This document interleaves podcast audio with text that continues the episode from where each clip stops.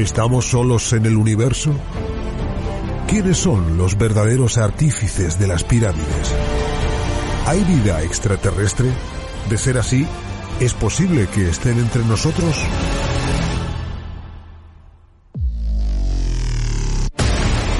Psicofonías. Ouija. ¿Nos hablan los muertos? Némesis Radio. Viajando a lo desconocido. Sobrepasando el horizonte de las conciencias. Programa escrito, dirigido y presentado por Antonio Pérez y José Antonio Martínez. Todos los sábados a las 21 horas en Más Música Radio, 96.9 FM y másmusicaradio.com.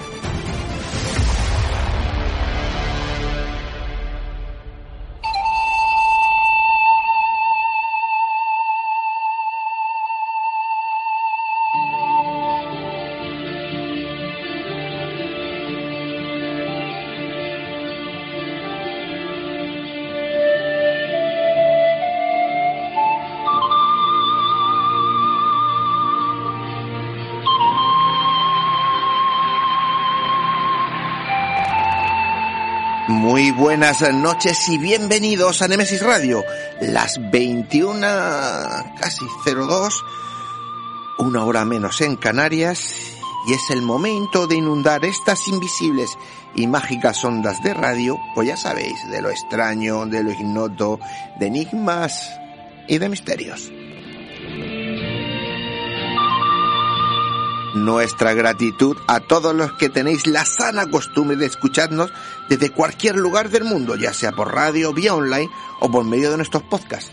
Lo importante, como siempre decimos, es que nos escuchéis.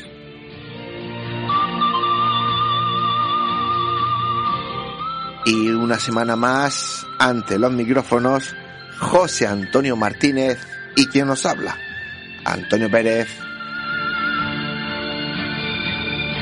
José Antonio, compañero, muy buenas noches. Buenas noches, Antonio, y buenas noches a todos los oyentes de Nemesis Radio. Como siempre digo, una semanita más haciendo nuestro camino. ¿Te parece bien o no? Perfecto. Ah, bueno. Me parece perfecto, es que estoy... Está- ya, ya te veo que estáis trajinando... Estoy eh, aquí trajinando que esta noche es que, no, es que casi casi que no me oigo bien. Muy bien. Bueno, pues eh, escucha, una cosita. eh, ¿Cómo va el séptimo Congreso Más Allá 2022? Pues eh, ya sabes cómo vamos peleándolo, vamos intentando que llegue a todo el mundo. Desde aquí hago un llamamiento a todos nuestros oyentes para Ajá. que lo compartan con todos sus compañeros, con todos sus amigos, con todos los conocidos, porque lo importante es que le llegue a todo el mundo. Eso sí. Luego el que quiera eh, pasar un fin de semana inolvidable con nosotros, pues que se apunte. Y el que no, ya ha hecho su labor, que es hacerlo llegar a más gente. ¿Y por dónde tienen, pueden solicitar? Pues ya sabes que es muy fácil. Entra a la página web del Congreso, www.congresomasallá.com. También tenemos una página de Facebook en la que con entrar a Congreso Más Allá es suficiente. Y bueno, pues eh, hay que entrar y, y darle a la pestaña de reservar las entradas y seguir los pasos. Es muy fácil, muy simple. Dos cosas. Eh, ya sabéis que es totalmente solidario, es un congreso en el que nadie cobra absolutamente nada y los beneficios de este congreso irán para ASIDO, la Asociación de Personas con Síndrome de Down de allí, de la región de Murcia. Eso es muy importante. No dejen para mañana lo que puedan hacer hoy. Que se quedan sin entrada y después vienen los lloros. Que yo me acuerdo del año pasado. Ajá. Que después me decía, es que no, es que habéis corrido más. Sí, lo pasa es que hace ya dos años. Pues eso, eh, no el año pasado, hace dos años, ¿verdad? Es que voy- vivo en mi mundo. Pero sé lo que digo, que Sí, sí, después totalmente. viene la apretura y como siempre digo, no dejes para mañana lo que puedas hacer hoy, que es el fin, es muy bueno, el congreso es espectacular y hay muchas novedades este año, no te lo puedes perder. Muchísimas, muchísimas. Este año es el año en el que más gente traemos Sí, de, de- de primera línea. Y bueno, eh, esta noche no quiero que se me olvide, vamos a escuchar al único ponente que vive aquí en la región de Murcia, Paula Guía. Vamos a escucharla. Medium y estoy aquí para invitaros al séptimo Congreso del Más Allá, que tendrá lugar los días 30 de abril y 1 de mayo en Murcia. Allí impartiré una conferencia, Caminando entre dos mundos, donde explicaré un poquito cómo funciona la conexión con el Más Allá, la comunicación, y por supuesto daré mensajes de mediunidad y videncia en directo. No podéis faltar. Esto y otros muchos temas súper interesantes, recordad en Murcia, en el séptimo Congreso del Más Allá, los días 30 de abril y 1 de mayo. No faltéis, os esperamos. Aunque ha saltado después de su nombre, esa era Paula Guía. Sí, señor. Venga, José Antonio, vamos con los conciertos de esta Pues- noche, que como siempre tenemos Sí, muchas pues. cosas y poco tiempo. Y siempre me lleva aquí a eso.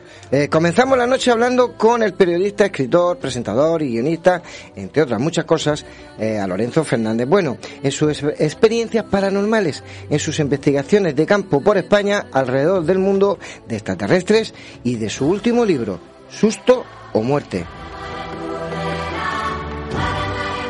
Después pues tendremos a otra compañera, como siempre, a Ana Tyser, en la puerta oculta. Nos dará un paseo por Murcia histórica y nos hablará de esos espíritus que Murcia esconde.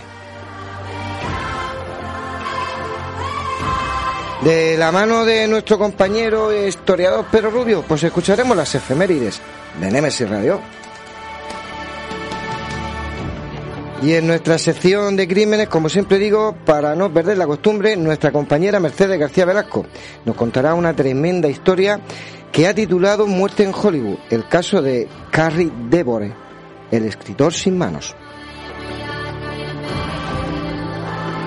Y en nuestro debate, nuestros contertulios, Ana Tyser, eh, Marian Vera, Paula Guía, Ryoko Ruiz y Mercedes García Velasco vienen a hablarnos de ¿Por qué le tenemos miedo a la muerte?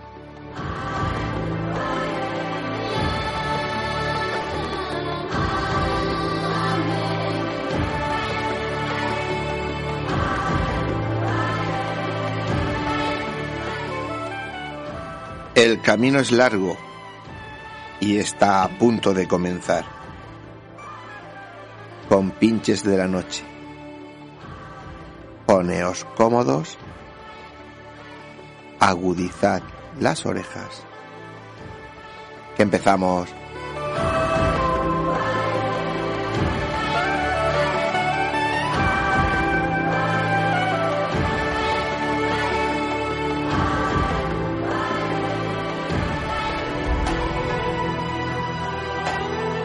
Están escuchando Némesis Radio con Antonio Pérez y José Antonio Martínez.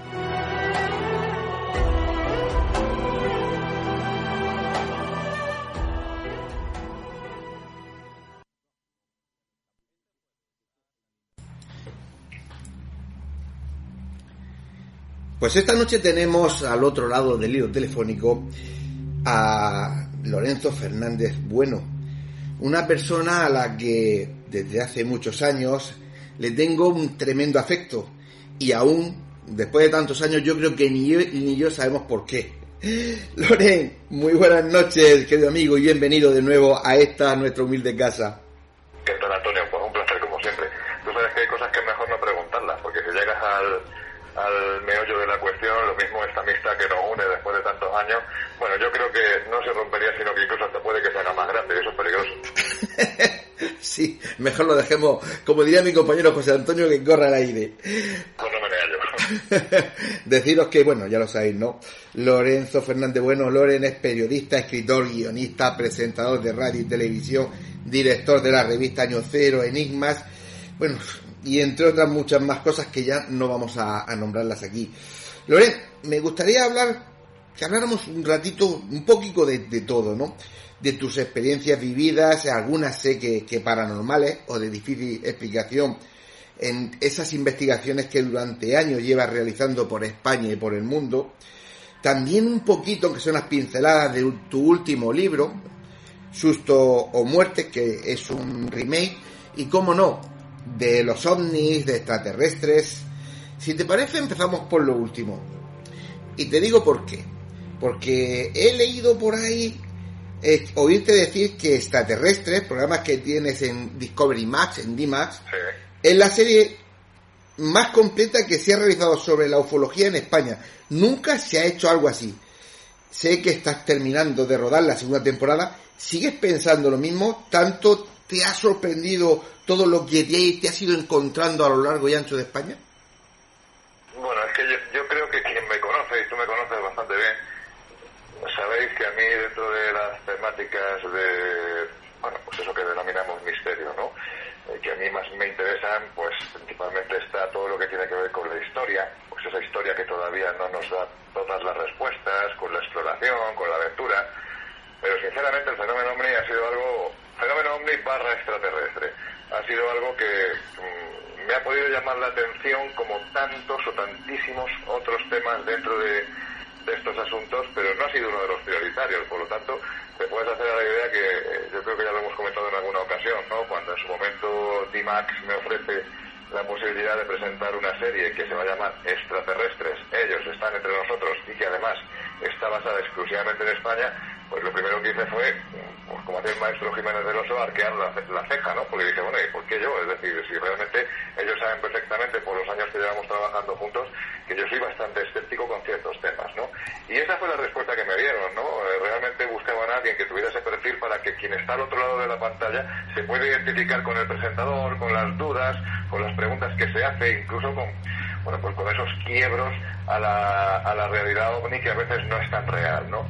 Y lo que sí te puedo decir es que en estos dos años, ahora cuando estamos a punto de terminar esta segunda temporada, mmm, bueno, pues, pues una vez más te das cuenta de lo zoquete que eres cuando no te acercas a ciertos temas que aparentemente pueden despertar en ti una curiosidad superlativa, ¿no? Y en este caso es lo que ha ocurrido, ¿no? Yo me he sentido ahora tremendamente atraído por un fenómeno que no sé qué hay detrás, estoy, vamos, estoy convencido de que algo hay detrás y sobre todo lo que más me ha conmovido y, me ha llamado la atención ha sido la, la, palabra del testigo, ¿no? Porque estoy convencido de que el testigo en un 99,9% dice absolutamente la verdad. Y lo que a mí me interesa es, ahora mismo, a día de hoy, saber qué hay detrás de esa verdad, porque de lo que no tengo ninguna duda es de que algo hay.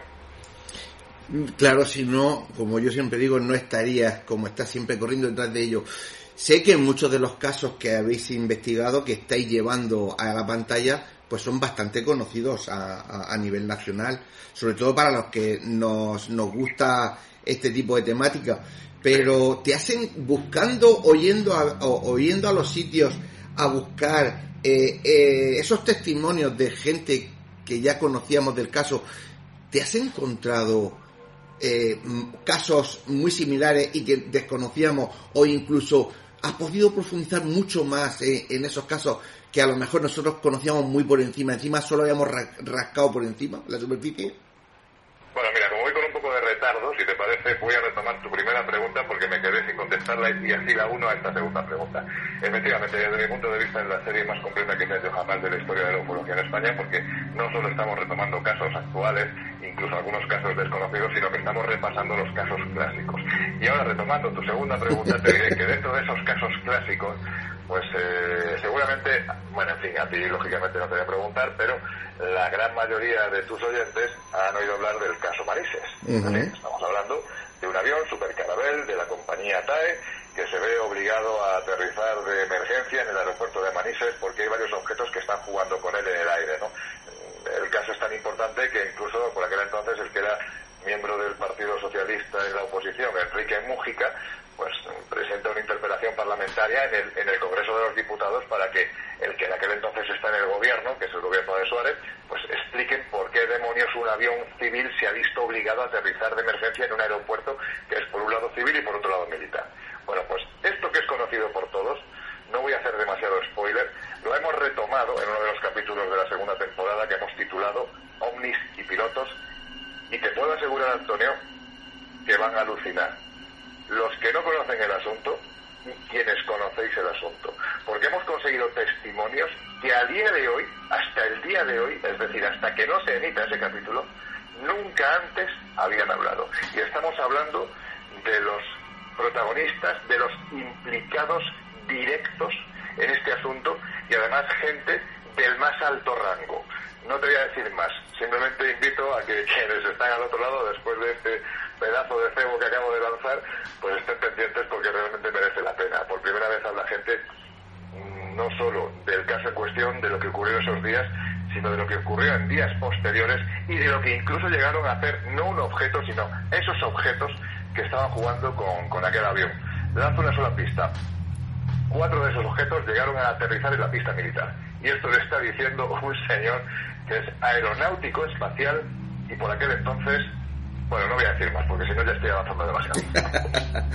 pues te he de decir que nosotros hace unos meses eh, conseguimos hablar con el que aparcó, es decir, el, el oficial de pista, el que aparcó el carabel del caso Manises, lo tuvimos en nosotros, eh, por medio de su hijo, contactamos con él, lo tuvimos en el programa, él nos estuvo contando con pelos y señales todo lo que él vivió esa noche.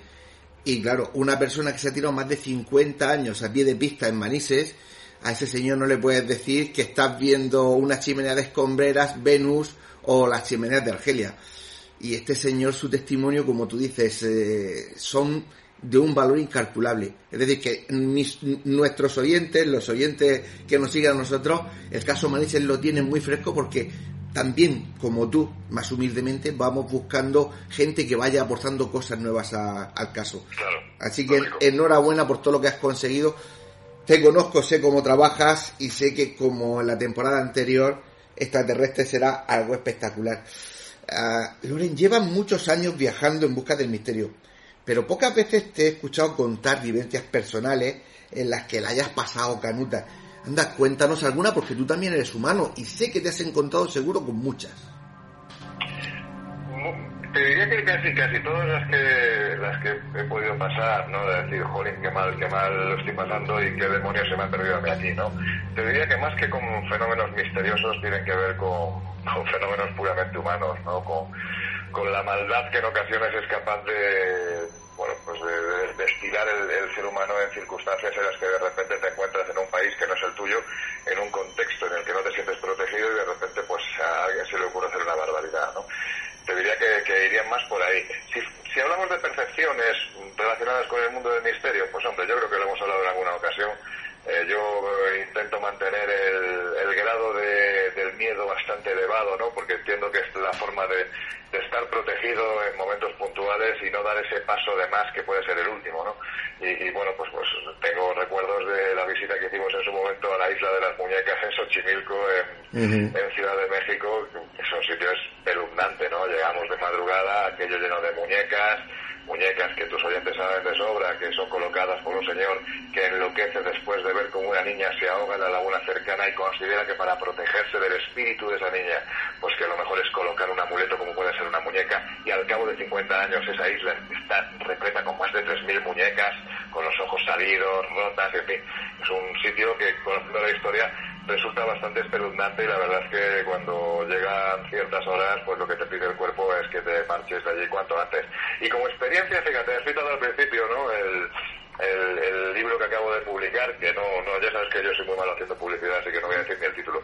Pero bueno, el caso es que eh, en este libro que está basado en, historias ficcionadas, pero valga la redundancia, basadas en hechos reales, hay mucho de personal, ¿no? Y, recuerdo que una de las historias que, que he contado, que he ficcionado, tiene que ver con una medio aventurilla que vivimos, el que por aquel entonces era mi compañero de batalla, Siquer Jiménez, y yo mismo te estoy hablando, teníamos, pues yo qué sé, teníamos 18, más, 19, 20 años teníamos, ¿no?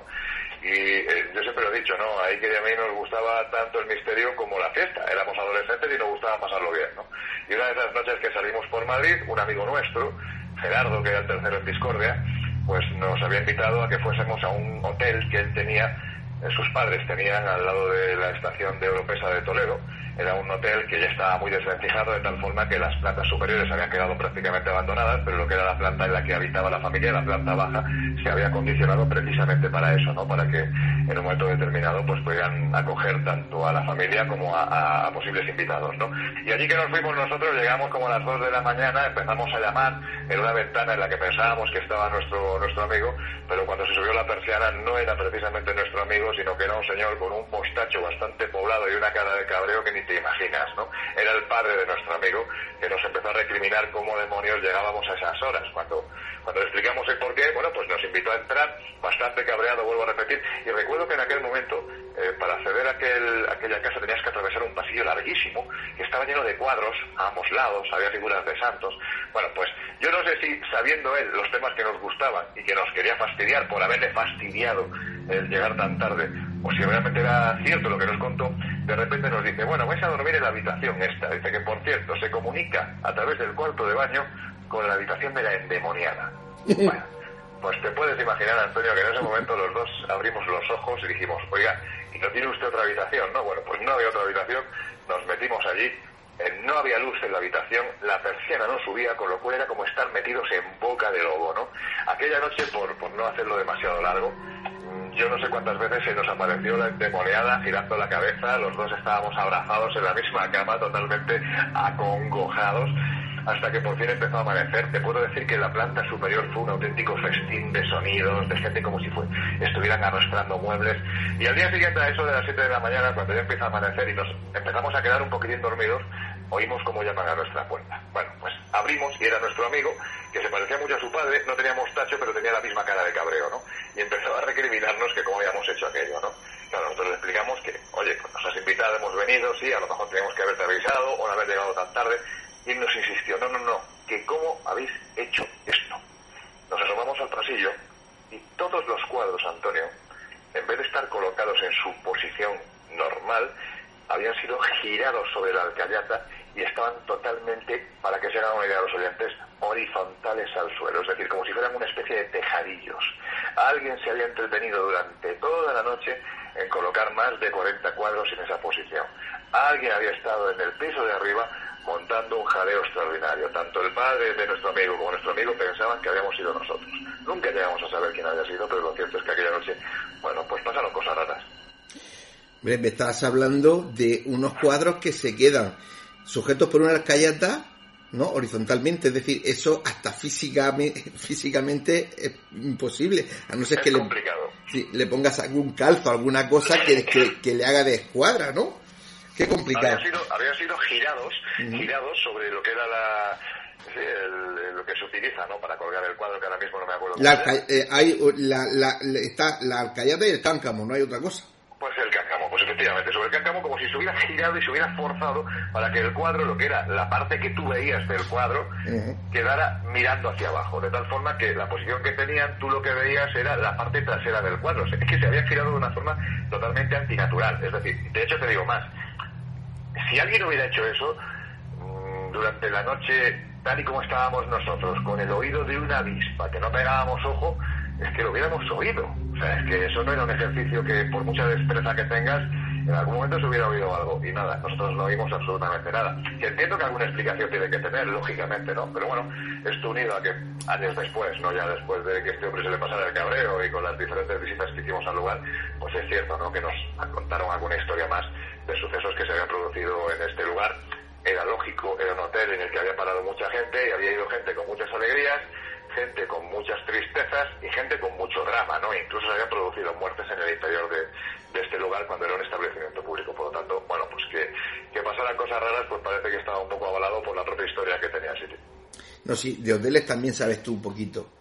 Te iba a decir, porque yo siempre que, cuando éramos mucho más jóvenes, os he visto juntos, yo siempre veía, no sé si me equivoco, ¿eh? Como Iker que era el, el más sugestionable, el que más involucraba, y tú como que eras un poquito más reservado, como que te fijabas y, mirabas y valorabas mucho más las cosas. Incluso a la hora de contarlo, sabes que Iker siempre lo, ha contado muy efusivamente, tú siempre has intentado ser un poco más racional. Eh, cuando ibas por ahí de investigación los dos juntos, estoy hablando de hace ya muchísimos años, tú dices que a ti, bueno, pues eh, quizás te has acongojado un poco. ¿Has visto alguna vez, y a lo mejor está mal que lo digamos aquí porque no está delante, ahí que de verdad acojonarse, acojonarse, o tú más que más que tú? Vamos a ver, yo no, no, no creo que sea una competición de saber quién se, quién, acojonaba más, ¿no? Eh, Yo qué sé, yo te diría que es que los dos, a ver, Iker es un tío, y el Iker que yo conocí en aquel tiempo, que estoy seguro que no ha cambiado mucho en ese sentido, era un tío que se emocionaba prácticamente por todo, ¿no? Sí. Era una persona muy expresiva, es decir, en el momento en el que él estaba fascinado por algo, sorprendido por algo, alegre por algo, es que se lo notabas en la cara, porque es que se le veía perfectamente. Quizás yo ponía un poco más la pausa, es decir, era un poquitín más, claro, es que no es la palabra comedido, pero sí más tranquilo, ¿no? Iker es que era una, pues, una explosión de, de, de sensi- de sensaciones y de sentimientos. ¿no? A eso me refería. Claro, cuando había alguna historia que de repente, pues, oye, nos tiraba, date cuenta que nosotros, es que madre mía, esto sería remontarse a la prehistoria. eh, claro, nosotros en, en- en un primer tiempo, pues para que tengas una idea, cuando nos conocimos en el instituto, pues eh, éramos tres personas, David, Iker y Lorenzo, y fundamos un grupo que se llamaba DIL, por David, por Iker y por Lorenzo. El caso es que David y Iker eran muy, muy, muy amigos, ¿no? Yo llegué el tercero a esa, a esa reunión de, amigos, ¿no? Y decidimos montar ese grupo de investigación estando en el colegio, que te quiero decir que, que, bueno, que éramos unos críos, ¿no? Y para probar con estos temas decidimos un día hacer una ouija, no sé si te lo he contado alguna vez, pero en fin, el caso es que decidimos hacer una ouija en el, en el en lo que era el teatro del colegio. O sea, imagínate lo que era un pequeño escenario con un patio de butacas, no muy grande, pero un patio de butacas al fin y al cabo, totalmente vacío. Y nosotros allí metidos con una mesa y haciendo una ouija. Y además decidimos meter un elemento más, que era grabar la Ouija con una antigua grabadora de las recintas de cassette, para ver qué ocurría. O sea, juntamos el fenómeno Ouija con el fenómeno psicofonía en una sola experiencia. Así de variantes éramos, ¿no? Estoy hablando que teníamos 16, 17 años. Bueno, pues el caso es que en un momento determinado, haciendo aquella Ouija, aquello se empezó a mover de una forma rapidísima, empezó a lanzar mensajes, no recuerdo ahora mismo los mensajes, pero el caso es que cuando por fin terminamos de hacer aquella experiencia, que estábamos totalmente asustados, porque claro, nunca lo habíamos hecho y aquello se movía aparentemente de forma coherente, pues de repente nos ponemos a hacer algo que nunca se debería hacer. Y es que fue escuchar lo que se había grabado en el mismo lugar donde habíamos desarrollado la experiencia. Y de repente, de repente, de aquel cassette surge la voz que dice, hay que ver que no pierde, y en ese instante se oía una palabra que Iker decía, dice cal, es decir, la frase era, hay que ver que no pierde cal. Y yo le decía que no, Iker, que no, que está diciendo claramente, hay que ver que no pierde el mal. Y él decía que no, que no, que no, que no. Todo esto Iker, imagínate, totalmente fuera de sí, con los ojos muy abiertos, siendo conscientes de que no solo nos había salido una ouija, sino que además nos había salido una psicofonía que decía, hay que ver que no pierde el mal. Bueno, pues la historia termina, Antonio, y yo me imagino que tuvo que ser alucinante para, para bueno, en fin, cuando salimos del, del colegio, era ya bastante tarde, era de noche, y teníamos por un lado una cinta de cassette con una psicofonía y por otro lado una Ouija que, no es, que, había funcionado, una Ouija, un tablero de Ouija de los que se vendían entonces pues, pues en diferentes lugares, ¿no? En ese instante fue la disquisición de quién se lleva la Ouija y quién se lleva la cinta de cassette, porque claro, ninguno de los tres queríamos hacerlo por miedo que con nosotros se viniese el calandraco que se había manifestado a través de este, de este aparato y de este cassette, ¿no? Bueno, pues yo me imagino, Antonio, que todavía la persona que fuera dueña de aquel Renault 5 amarillo que estaba aparcado enfrente del colegio, yo me imagino que años después se seguirá preguntando qué tipo de maldición le quisieron echar vete a saber quién, cuando le dejaron encima del capo una ouija y encima del techo una cinta de casa. No fuimos capaces de llevárnoslo y allí se quedó encima del coche. Ay. Lo que años después eh, Paco Azorín acuñaría como ouijafonía, ¿no? Por ejemplo, sí, sí, sí, y Paco en este caso es un auténtico maestro de caso. Por eso te digo, la verdad es que eh, podíamos hablar y contar mil historias, mil cosas. Mira, yo te conozco desde hace muchos años, de verdad, y te voy, a, te voy a confesar una cosa que nunca te he dicho. Yo siento envidia por la pasión con la que siempre te he visto trabajar. Siempre me hablas y me cuentas cosas que, que cuando las estás contando, pues transpiras ilusión, transpiras pasión. Bueno, hay que decirte que aunque te moleste un poquito, tú como yo ya peinas canas, llevas muchísimos, muchísimos, muchísimos kilómetros y muchísimas vivencias en tus costillas tú realmente cuando te paras a pensar, si es que llegas a pararte, porque vas siempre a mil por hora por todos lados, y yo lo sé que cuando intento quedar con él, lo digo a mis oyentes, cuesta, cuesta, porque siempre está trabajando. Cuando tú te paras en tu foro interno a pensar en lo que llevas hecho, lo que llevas construido, ¿crees que eres un privilegiado? ¿Crees que has conseguido lo que poca gente consigue y es vivir de tu pasión? Y además, permíteme que lo diga, hacerlo de una forma totalmente honesta? Mira que eres majo. La verdad es que eso de la pasión me, suena que de forma muy camufladita estás diciendo. ¿Tú eres consciente de que se te va habitualmente la olla? Sí, soy muy consciente. Soy muy consciente porque además es, es algo que, que, como dices, a mí me apasiona desde que era pequeño y creo que lo, mejor, la suerte y la inmensa fortuna que he tenido es que yo creo que con, con el paso de los años, ahora que como dices, peinamos canas, yo ya estoy a puntito a puntito de subirme a la quinta planta, pues yo creo que es algo que, todavía no he perdido, es decir, que, sigo manteniendo casi, casi, casi, no sé si igual, o incluso hasta puede que más que el primer día. Y por supuesto, Antonio, que me, vamos, no es una cosa que le haya pensado una ni dos, sino la he pensado en cientos de ocasiones te diría el privilegio tan absoluto que tengo de poder trabajar en lo que me gusta, de poder viajar a lugares que de otra forma, si no fuera por esta bendita profesión y por esta bendita pasión, seguramente jamás habría caído, con lo cual me habría perdido conocer a gente enorme y a historias enormes, todavía más grandes, ¿no? Es, un privilegio, claro que sí, lo pienso, y doy gracias porque cuando yo era pequeñito tenías unos objetivos en la vida, ¿no? Yo tuve muy claro desde que tenía 12, 13 años que quería ser periodista. Y quería ser periodista porque había algo que me gustaba mucho, que eran los temas de misterio. Por lo tanto, quería encontrar una carrera que se adaptase a, lo que a mí me gustaba, a lo que a mí me apasionaba, ¿no? Mm, no sé ahora mismo si tengo más vocación por el misterio o por el periodismo. Creo que al final he conseguido fusionar ambas, ambas cosas, ¿no? Pero las metas que yo me podía marcar con 16, 17 años, 15, madre mía, es que hace ya mucho tiempo que las superé. A mí todo lo que me ha venido a partir de ahí ha sido un regalo constante, ¿no? Por eso te digo que por supuesto que soy consciente de que soy un privilegiado. Yo que, como sabes, durante muchísimos años conozco y os sigo desde de lejos siempre, yo soy un poquito mayor que vosotros, eh, toda la tropa vuestra, eh, yo siempre, lo, además lo he hablado con muchas veces con mis amigos, ¿no? Que, que vosotros sois unos privilegiados. También es cierto que sois unos privilegiados, pero unos currantes, unos currantes increíbles. Yo por eso cuando oigo que critican a alguno de vosotros, me da igual el que sea, digo, qué fácil que es en este país criticar. Claro, porque los demás triunfan. Quizá en vez de en esforzarnos en criticar, nos esforzáramos en trabajar, a lo mejor no criticaríamos y seríamos los criticados, ¿no? Estamos en un país que en ese aspecto, de verdad, es un poco cruel. Bueno, vamos a ver. Siempre se ha dicho que, vivimos en un país que es muy caimita, ¿no? En el sentido de que tú de repente, pues, hombre, no voy a el ejemplo de los anglosajones, ¿no? Pero normalmente en el Reino Unido, si alguien destaca en el ámbito que sea, mira, vamos a quedarnos en la política, por ejemplo se le suele aupar y en España pues si alguien destaca si le puedes pisotear un poco mejor, ¿no? Porque así piensas, lo normal es pensar que por qué él y no yo, ¿no? Bueno, pues creo que todo es, sí, seguramente la, la fórmula mágica son unas dosis de suerte y unas dosis inmensas de trabajo, ¿no? Yo creo que quienes nos dedicamos a esto prácticamente no te voy a decir que las 24 horas del día, pero sí un porcentaje muy alto del día estamos volcando esta vocación incluso fuera de horas laborales, ¿no? La gente tiene un horario laboral normal, no sé si es de 8 a 3 o de, o de 9 a 7, pero lo cierto es que para nosotros ese horario no existe. Sabemos cuando nos levantamos que empezamos con esto y nos acostamos pues habiendo dejado de hacer esto, ¿no? Y esto muchas veces también es,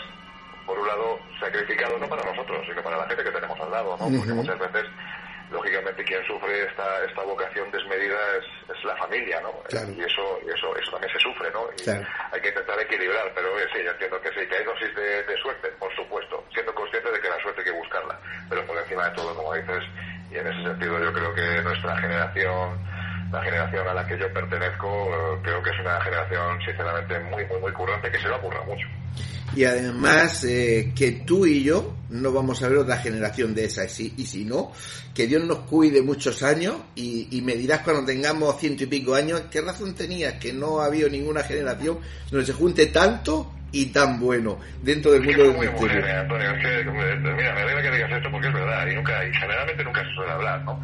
Pero es una generación muy homogénea, es que Vamos a ver, estamos hablando de que ahora mismo la nueva generación de gente tiene valores extraordinarios como Lourdes Gómez, quizás David Cuevas, que ya está ahí un poquito más rondando, no te digo mi generación, pero sí la que va inmediatamente después de mí, mm. tienes valores como Jesús Ortega, es decir, es que hay gente muy, muy buena. Pero es que en nuestra generación, vamos a ver, es que empiezas por Carlos Canales, tienes ahí el coletazo del, bueno, vamos a meter si quieres un poquitín también a Miguel Blanco, Juan Ignacio Cuesta, empezamos con Carlos Canales, con Jesús Callejo, con Pablo Villarrubia, con Bruno sea, con sí. Jiménez, con Javier Sierra, es que puedo seguir, o sea, te quiero decir, es que estamos hablando de una generación extraordinariamente potente que confluye a finales de los 80, primeros de los 90 y además todos, casi todos, con un concepto muy periodístico a la hora de tratar estos temas. ¿no? Digamos que de una forma u otra nuestra generación es la que lleva a terminar esa profesionalización de estas temáticas que habían, que habían iniciado.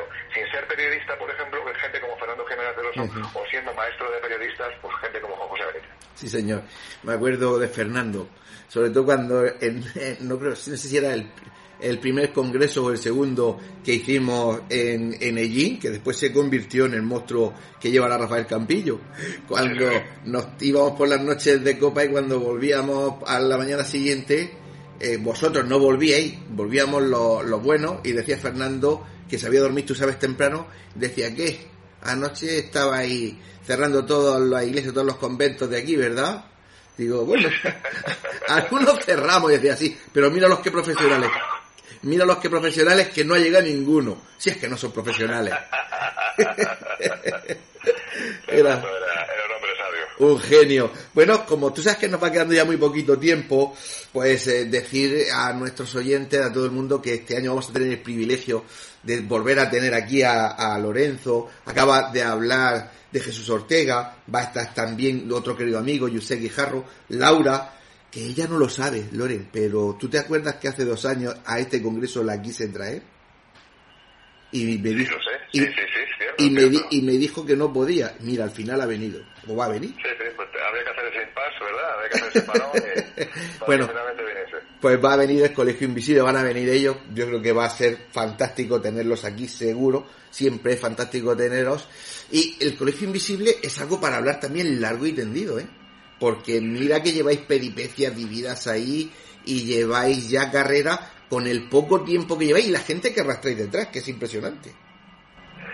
Bueno, la verdad es que, mira, tú sabes que el Colegio Invisible, como, como formato de, radio, nace primero como formato podcast en la plataforma Podium Podcast, que pertenece al grupo Prisa, y es algo que a mí me da por poner en marcha, pues prácticamente dos semanas, dos, no, dos semanas no, mes y medio más o menos después de dejar la, Rosa de los Vientos. Lleva siete años en la Rosa de los Vientos. El fin de semana en radio castiga mucho. Quien trabaja en la radio sabe perfectamente que, al final lo acabas arrastrando durante toda la semana.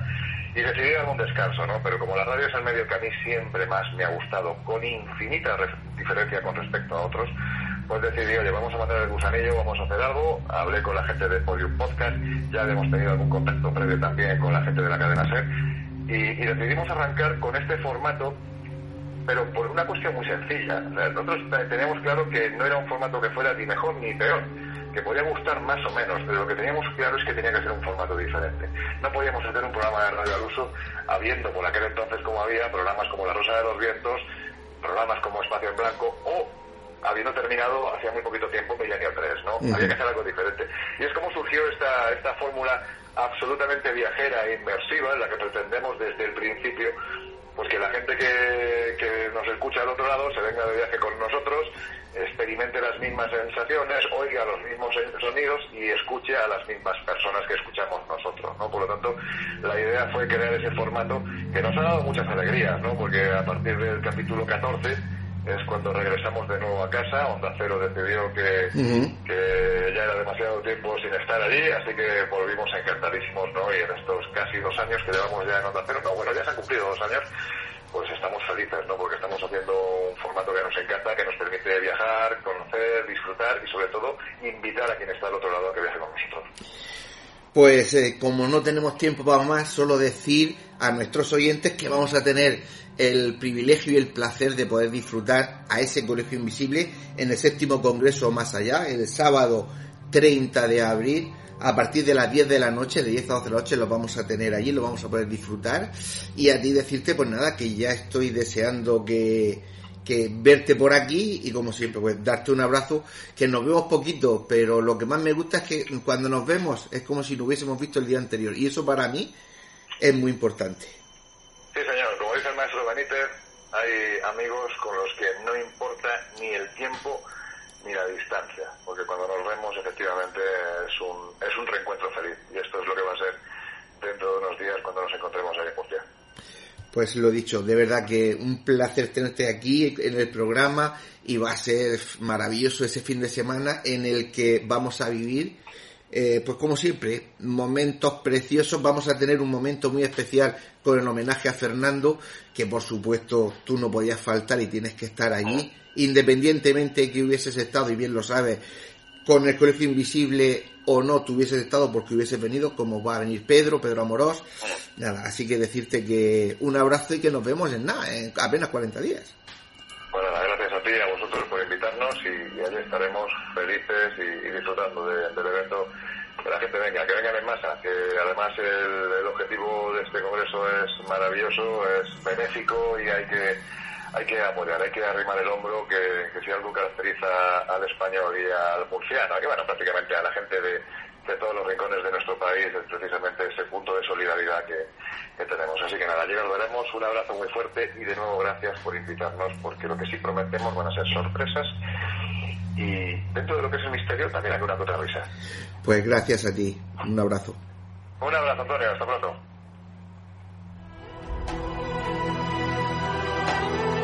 Están escuchando Némesis Radio con Antonio Pérez y José Antonio Martínez.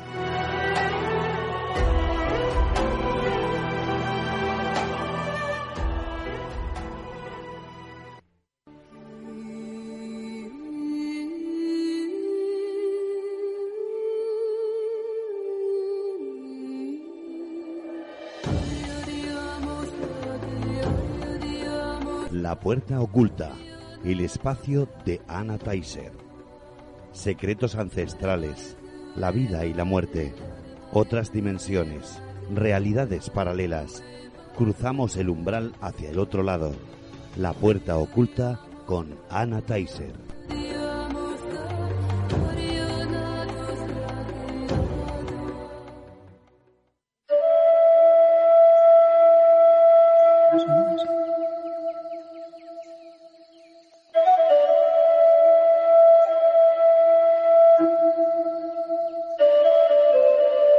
Buenas noches, Ana. Hola, buenas noches a todos. Como esta noche os tenemos al final, vamos a hacer estos, esta sección un poquito más rápida. Están los nervios aquí. Ay, es que veo toda la gente por aquí alrededor y ya digo, esto ya va cogiendo vidilla. Estamos calentando. Esta noche vienes a hablarnos de... Vamos a hacer un paseo por el casco antiguo de Murcia y nos vas a hablar de esos espíritus que Murcia esconde. Los espíritus que Murcia esconde y que hasta ahora nadie habla de ellos. Bueno, bueno, bueno, bueno. Yo mm, lo que sí voy a decir antes de que Ana empiece. Luego me, me criticaréis. Eh, quiero decir una cosica. Mm, Que tomen nota los que van a escuchar eh, estos, algunos que se dedican a, a hacer esas rutas por Murcia. Y nos copiarán a lo mejor. A eso, a los que, a los que yo le llamo impostores, porque van anunciando a bombo y platillo rutas de misterio en Murcia, para que, se lo digo para que por lo menos aprendan algo y que cuando eh, vayan contando lo que van contando por ahí, que, que se fijen, que escuchen lo que Ana dice, que se lo apunten y que por lo menos digan alguna cosa con coherencia que tenga y que tenga veracidad. Ya Gracias, seguir. Antonio. Pues esto está pensado para vosotros, nuestros oyentes, y está dedicado a vosotros y en honor vuestro trabajamos. Mira, eh, por circunstancias empresariales estoy trabajando, estamos yendo ahora muchísimo a la Merced, a la universidad de, de aquí de, de Murcia, del centro. Y he recordado, no, porque él también me ha salido al encuentro, un espíritu que necesita que su caso se cierre. Y afortunadamente, hoy lo vamos a cerrar. Hoy vamos a cerrar el caso. Y además, todo empieza cuando hace ya, creo que entre 12 años así, o 10, fuimos los de la radio, que tú nos invitaste a la presentación de un, es que no recuerdo quién era el, el que dio la conferencia. Un amigo tuyo le hiciste una entrevista y luego la, la pusiste aquí, bueno, pusiste la entrevista para, para la radio. Bueno, pues ahí en el Paralinfo de la universidad, que es donde estuvimos eh, escuchando esa conferencia, fuimos varias personas de la radio, y, y en las galerías de cristal, en, lo- en el claustro, yo al entrar, ahí siempre hay movimiento de gente, en diferentes etapas del tiempo, pues siempre hay. Pero me llamó la atención muchísimo uno que iba vestido de soldado. Pero claro, ese uniforme para mí no era reconocible a lo que yo conocía, que, que, que era la guerra, pues aquí la guerra civil.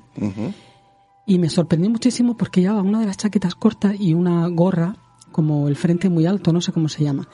Y él estaba tocando un instrumento musical que luego me fijé que era una flauta pequeñita, como si fuese la, la flauta dulce, pero pequeñita. Y me decía, ¿ves? Y tocaba y movía los dedos, ¿ves? Bueno, una y no, no supe entenderlo. No, no era agitado, no era tóxico, no era agresivo, sino simplemente estaba disfrutando de lo que hacía en ese momento.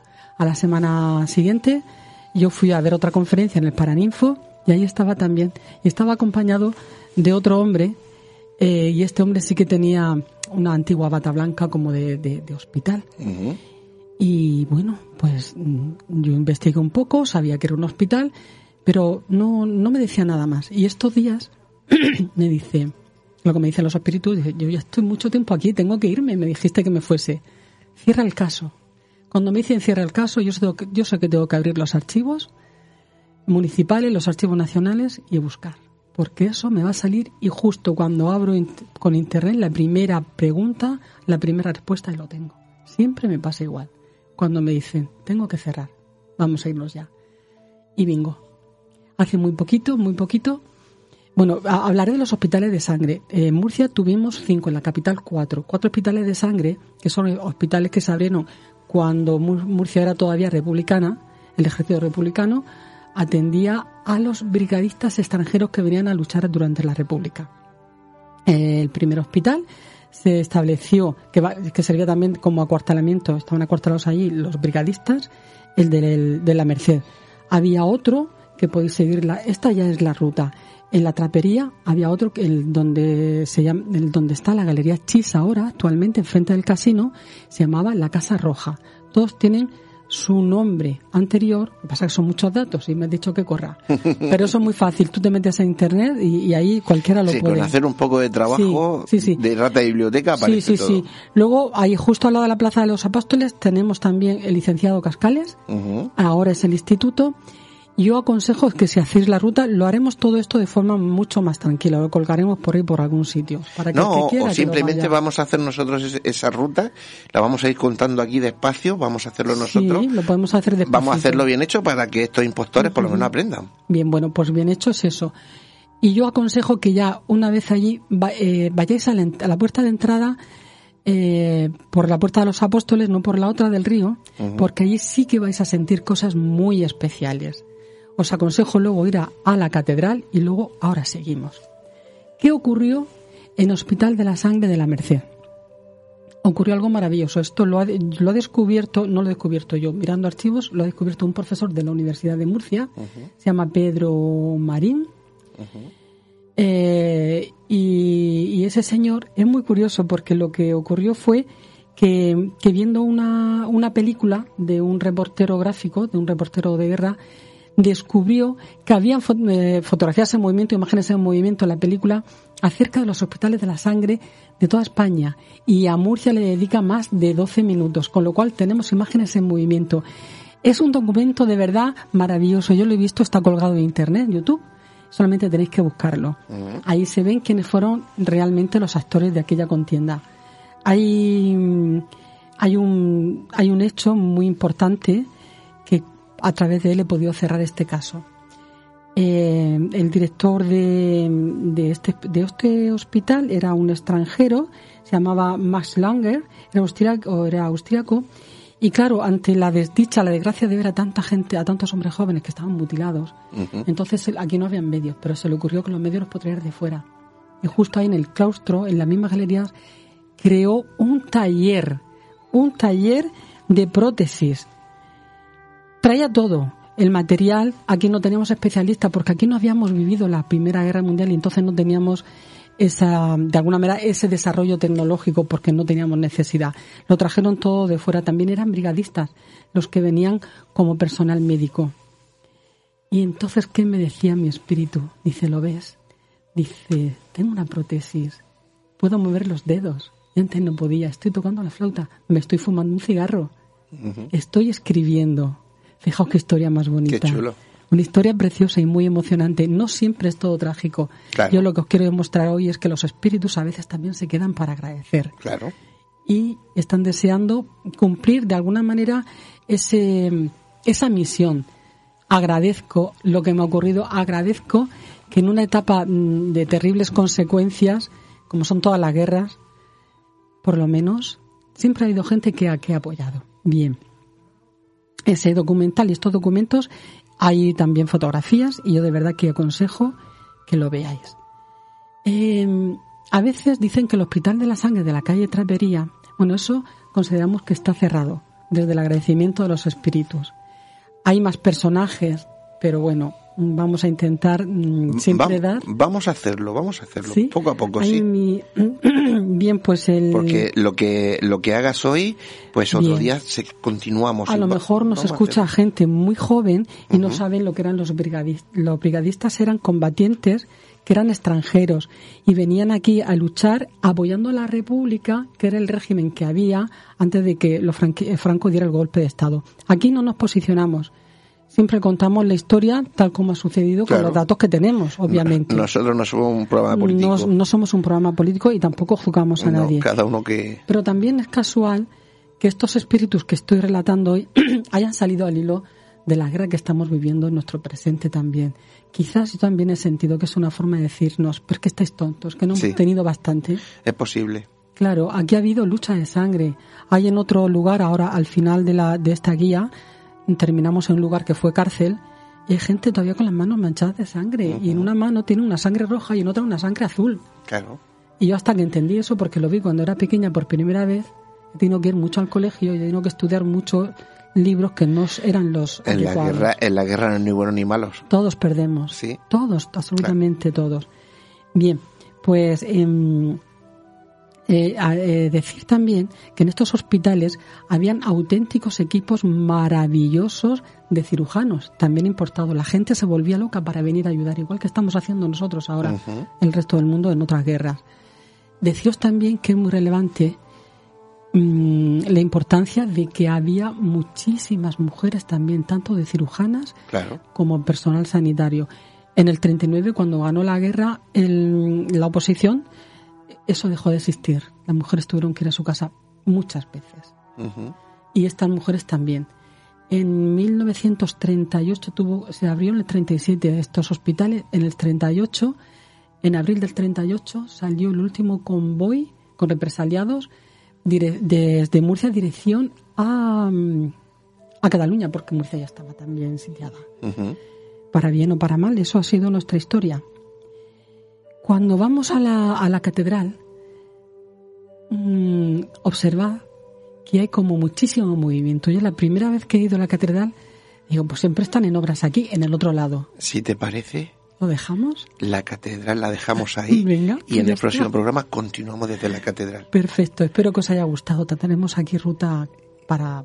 Para, rato, porque como he dicho antes, vamos a, a, dar datos fidedignos de los que os podéis creer de verdad, no lo que os cuentan algunos por ahí. Gracias, Ana. A vosotros.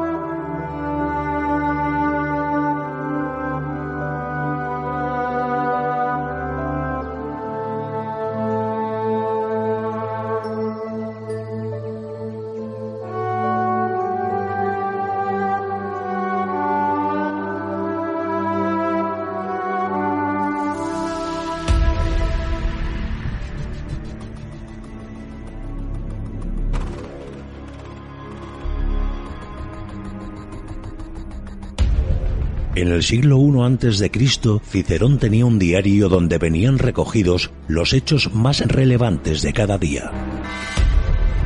Acontecimientos notables que deben ser recordados, pues son huella inmemorial de nuestro pasado y que debemos conocer para saber quiénes somos, qué hacemos y por qué estamos aquí. Y por ello nunca deben ser olvidados. Para Cicerón era su efémeris. Hoy en día son las efemérides de Némesis Radio.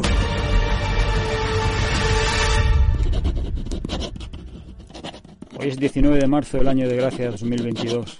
En mi mente convergen relatos, hazañas, semblanzas, crónicas únicas que es preciso traer a nuestro presente y no olvidar, pues ya forman parte de la historia viva y única del ser humano, de nuestra historia.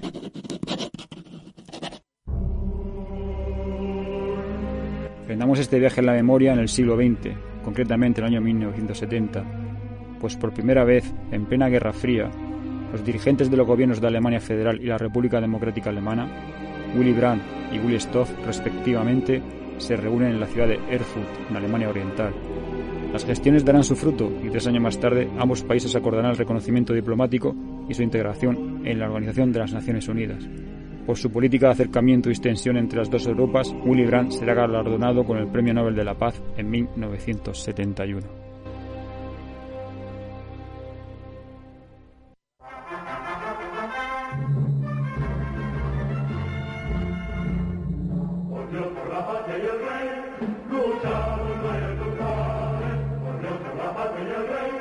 Continuando en el siglo XIX, en 1830 y en España, el rey Fernando VII, que hace poco ha contraído matrimonio con su sobrina María Cristina de Borbón, y en previsión de que su esposa embarazada dé a luz a una niña, decide que se publique la pragmática sanción de 1789, mediante la cual queda derogada la ley sálica que impide el acceso al trono a las mujeres.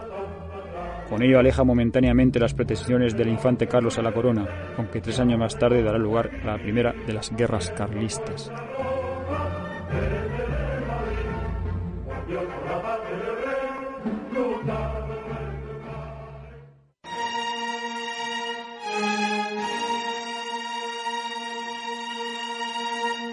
Muy poco antes, en 1812, en Cádiz y aquí en España, y en plena guerra de independencia contra la ocupación francesa, las Cortes Generales de España proclaman por primera vez una constitución de carácter liberal, avanzada para la época, que consagra a los ciudadanos como tales y no como súbditos. Como ha sido promulgada hoy, 19 de marzo, día de San José, los caditanos con humor le ponen enseguida el sobrenombre de La Pepa, con el que será conocido.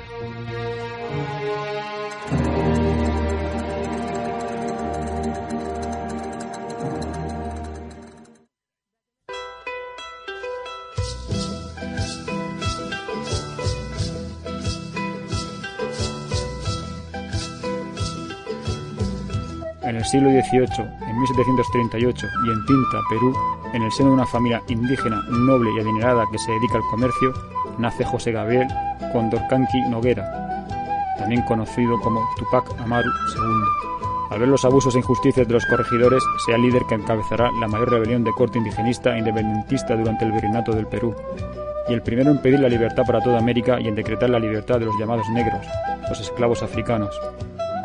Su movimiento constituirá un punto de inflexión que eliminará la clase indígena noble y acrecentará la represión. Con el paso del tiempo llegará a ser reconocido como el fundador de la identidad nacional peruana.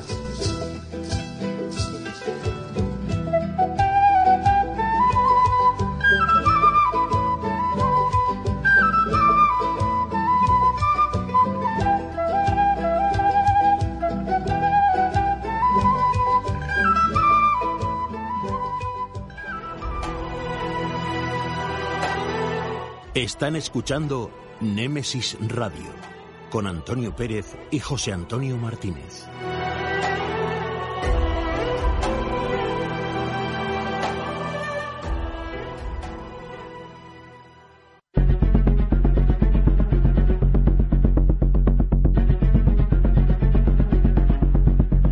Hablemos de crímenes en Némesis Radio.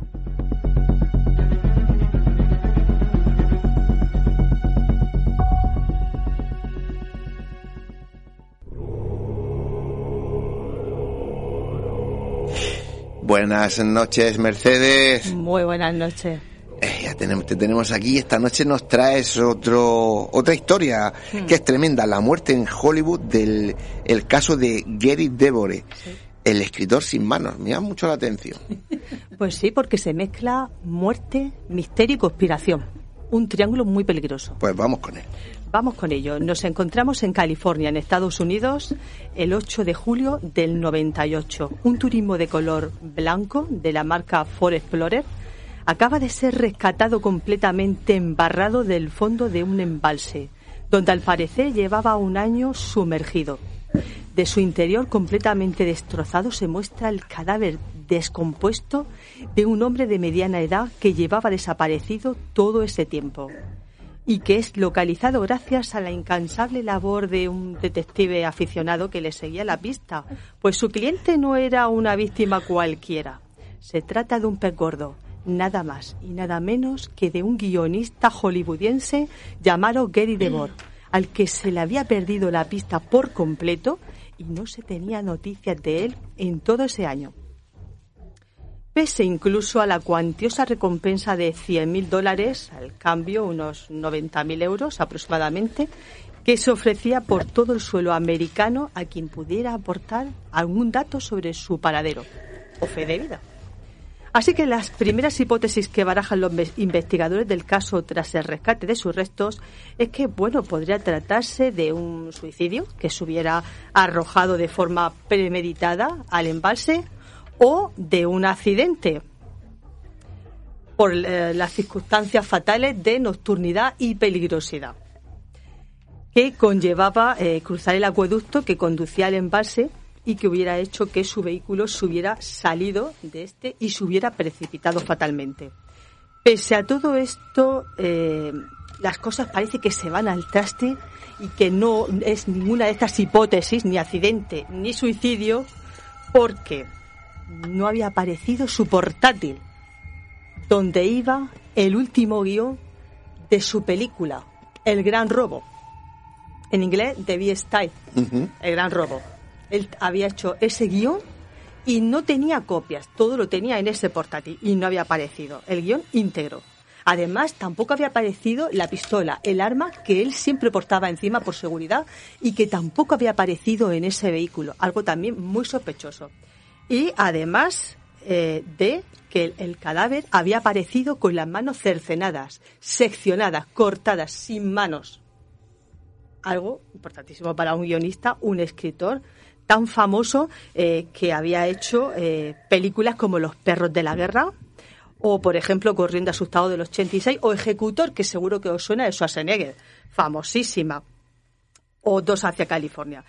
Eh, bueno, él era un tipo muy conocido, se le había relacionado con la cantante Janet Jackson, se codeaba con la familia de los Schwarzenegger y bueno, mm, era muy extraño que este hombre llevara un año desaparecido sin dar señales de vida. Llevaba un año casado con una señora, Wendy, y eh, ella tampoco sabía nada de nada. ¿Qué había pasado? Intenta reconstruir los investigadores. Este hombre tenía lo que se dice el bloqueo del escritor y se había marchado a su preciosa mansión de Nuevo México, pues eso, para tomar eh, nuevas perspectivas y poder acabar ese guion que ya lo tenía eh, casi terminado, ¿no? Darle ese último retoque de escritor. Y él eh, se marcha a su casa, termina de escribir ese guion y luego va a regresar a su casa de California pasando por el desierto de Mojave, un desierto muy peligroso. Eh, además se va de noche con su arma, su portátil y él solo conduciendo. Pero eh, ocurre algo muy extraño y es que las llamadas a su mujer Wendy cada vez se van tornando más extrañas, más inquietantes y más siniestras. Eh, parece como que él le llama, ella no coge, él no coge el teléfono, eh, luego cuando le habla, le habla como en clave, como si hubiera alguien en el coche y, no pudiera hablar. Ella al instante lo nota, le hace preguntas para ver, para sonsacarle, y bueno, parece que, que no, que hay alguien en el coche y que él no puede hablar. Entonces los investigadores se tiran por otro lado, investigar eh, de qué iba la película. Bueno, la trama de la película era que este tipo de Bore estaba investigando algo muy oscuro porque el contexto de su historia se, se basaba en la invasión de Panamá. Por parte de los Estados Unidos estamos hablando del 89 y de que eh, había cierto blanqueo eh, de dinero por ambos países, Estados Unidos y Panamá, y la película se estaba basando en eso. Además, él había puesto la guinda al pastel poniendo a su protagonista en la historia simulando eh, su desaparición tras cometer un robo, un cuantioso robo. Eso ya, bueno, era lo más de lo más. Resulta que, claro, eh, eso es muy extraño y, entonces deciden hacerle la autopsia. En la autopsia se ve que el tipo no tiene ningún golpe en la cabeza ni en la columna vertebral, no tiene marcas de ningún tipo, solo las manos cercenadas. Eh, y que además eh, no se encuentran marcas en el camino de caída al embalse con el vehículo. Rastrean al milímetro ese, ese acueducto y no encuentran ninguna marca. Con lo cual, el tipo tenía que haber conducido unas tres millas con las luces apagadas, como se encontró el vehículo, y en dirección contraria, algo completamente imposible, ¿no? Todo indicaba a que este tipo iba con alguien en el vehículo, lo habían asesinado, le habían cortado las manos y habían tirado el vehículo al embalse. Para más Inri, este hombre, eh, las manos nunca aparecieron y sí aparecieron otras manos en el fondo del embalse a las que se le hizo la prueba de ADN, no, no pertenecían a Gary Debord y tenían 200 años de antigüedad. Con lo cual, muy sospechoso. Alguien, eh, eh, el asesino no en- vivía 200 años. no, no, o sea, estaban en formol y la habían lanzado sí, allí sí, sí. Y, no, y no cuadraban, ¿no? Y además tenía uno de los dedos, quiero recordar, deforme, que no cuadraban además con la morfología de este hombre. Bueno, finalmente la mujer va a un programa de la CNN, eh, allí cuenta todo tipo de, de teorías de la conspiración, de que lo estaban espiando, y se descubre algo también muy inquietante eh, que se puede ver en el libro eh, que un escritor, Matthew Alford, publica en 2014 y luego se lleva a documental en 2017 y era que todo parecía ser una tapadera. En realidad no se estaba investigando esa invasión de. Estados Unidos, Unidos hacia Panamá, sino que lo que estaban investigando era una serie de fotografías y vídeos eh, de carácter sexual para hacer chantaje y extorsión a ciertos altos cargos estadounidenses. Eso es lo que era eh, una especie de tapadera. ¿no? Y bueno, también eh, para más eh, historias, pues resulta que cuando van a sacar el reportaje de, ese libro del 2014, co- que se llama precisamente El escritor sin manos, pues resulta que la persona que lo iba a, el publicista que lo iba a sacar, que era publicista de Gary DeBoer, va a un supermercado en California, coge un trocito de carne, se pone a probarla, se atraganta y se muere. Por eso hubo ese retraso desde 2014 a que sale el libro hasta 2017. ¿Casualidad o causalidad? Ahí lo dejo para que nuestros oyentes saquen la conclusión. Ay, que me quedaste atragantado. Porque ya atragantado con un trozo de carne, fíjate. A ver, es que la verdad que es una historia, no sé, me parece rocambolesca, que sé que es mucho más larga, sé que hay mucho más que contar, pero bueno, también eso ayuda a que nuestros oyentes investiguen sobre estos casos y puedan llegar a- al fondo de todo. Mercedes, no te digo hasta la semana que viene porque sé que te quedas aquí, ya tengo todo el estudio lleno de señoras, así que hasta dentro de un ratito Pues hasta dentro que ratito. vamos a empezar con el debate.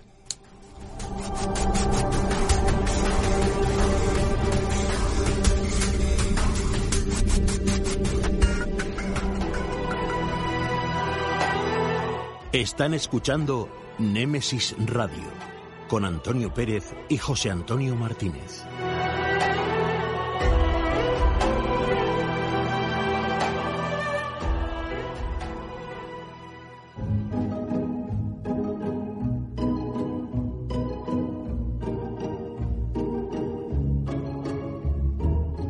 Tertulia. Un nuevo tema interesante nos llega a este debate.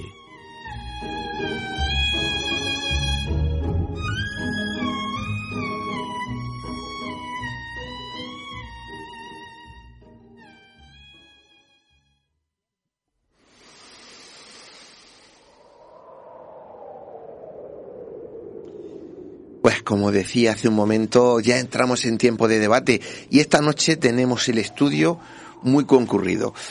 Esta noche vamos a tocar un tema que no sé por qué es tabú, a la gente, sobre todo en las últimas décadas, le da, le da mucho miedo y es ¿por qué le tenemos, y nunca mejor dicho, miedo a la muerte? José Antonio, ¿Qué? mucho lío esta noche y mucha gente. A mí ya me ha pillado de rodillas, eso eso de entrada. Pero bueno, esta noche el tema es, eh, bueno, es muy complicado, por lo menos para mí, porque ha, ha sido muchas veces eh, el- lo que lo hemos comentado, ¿no? Y realmente tiene pues, poca solución.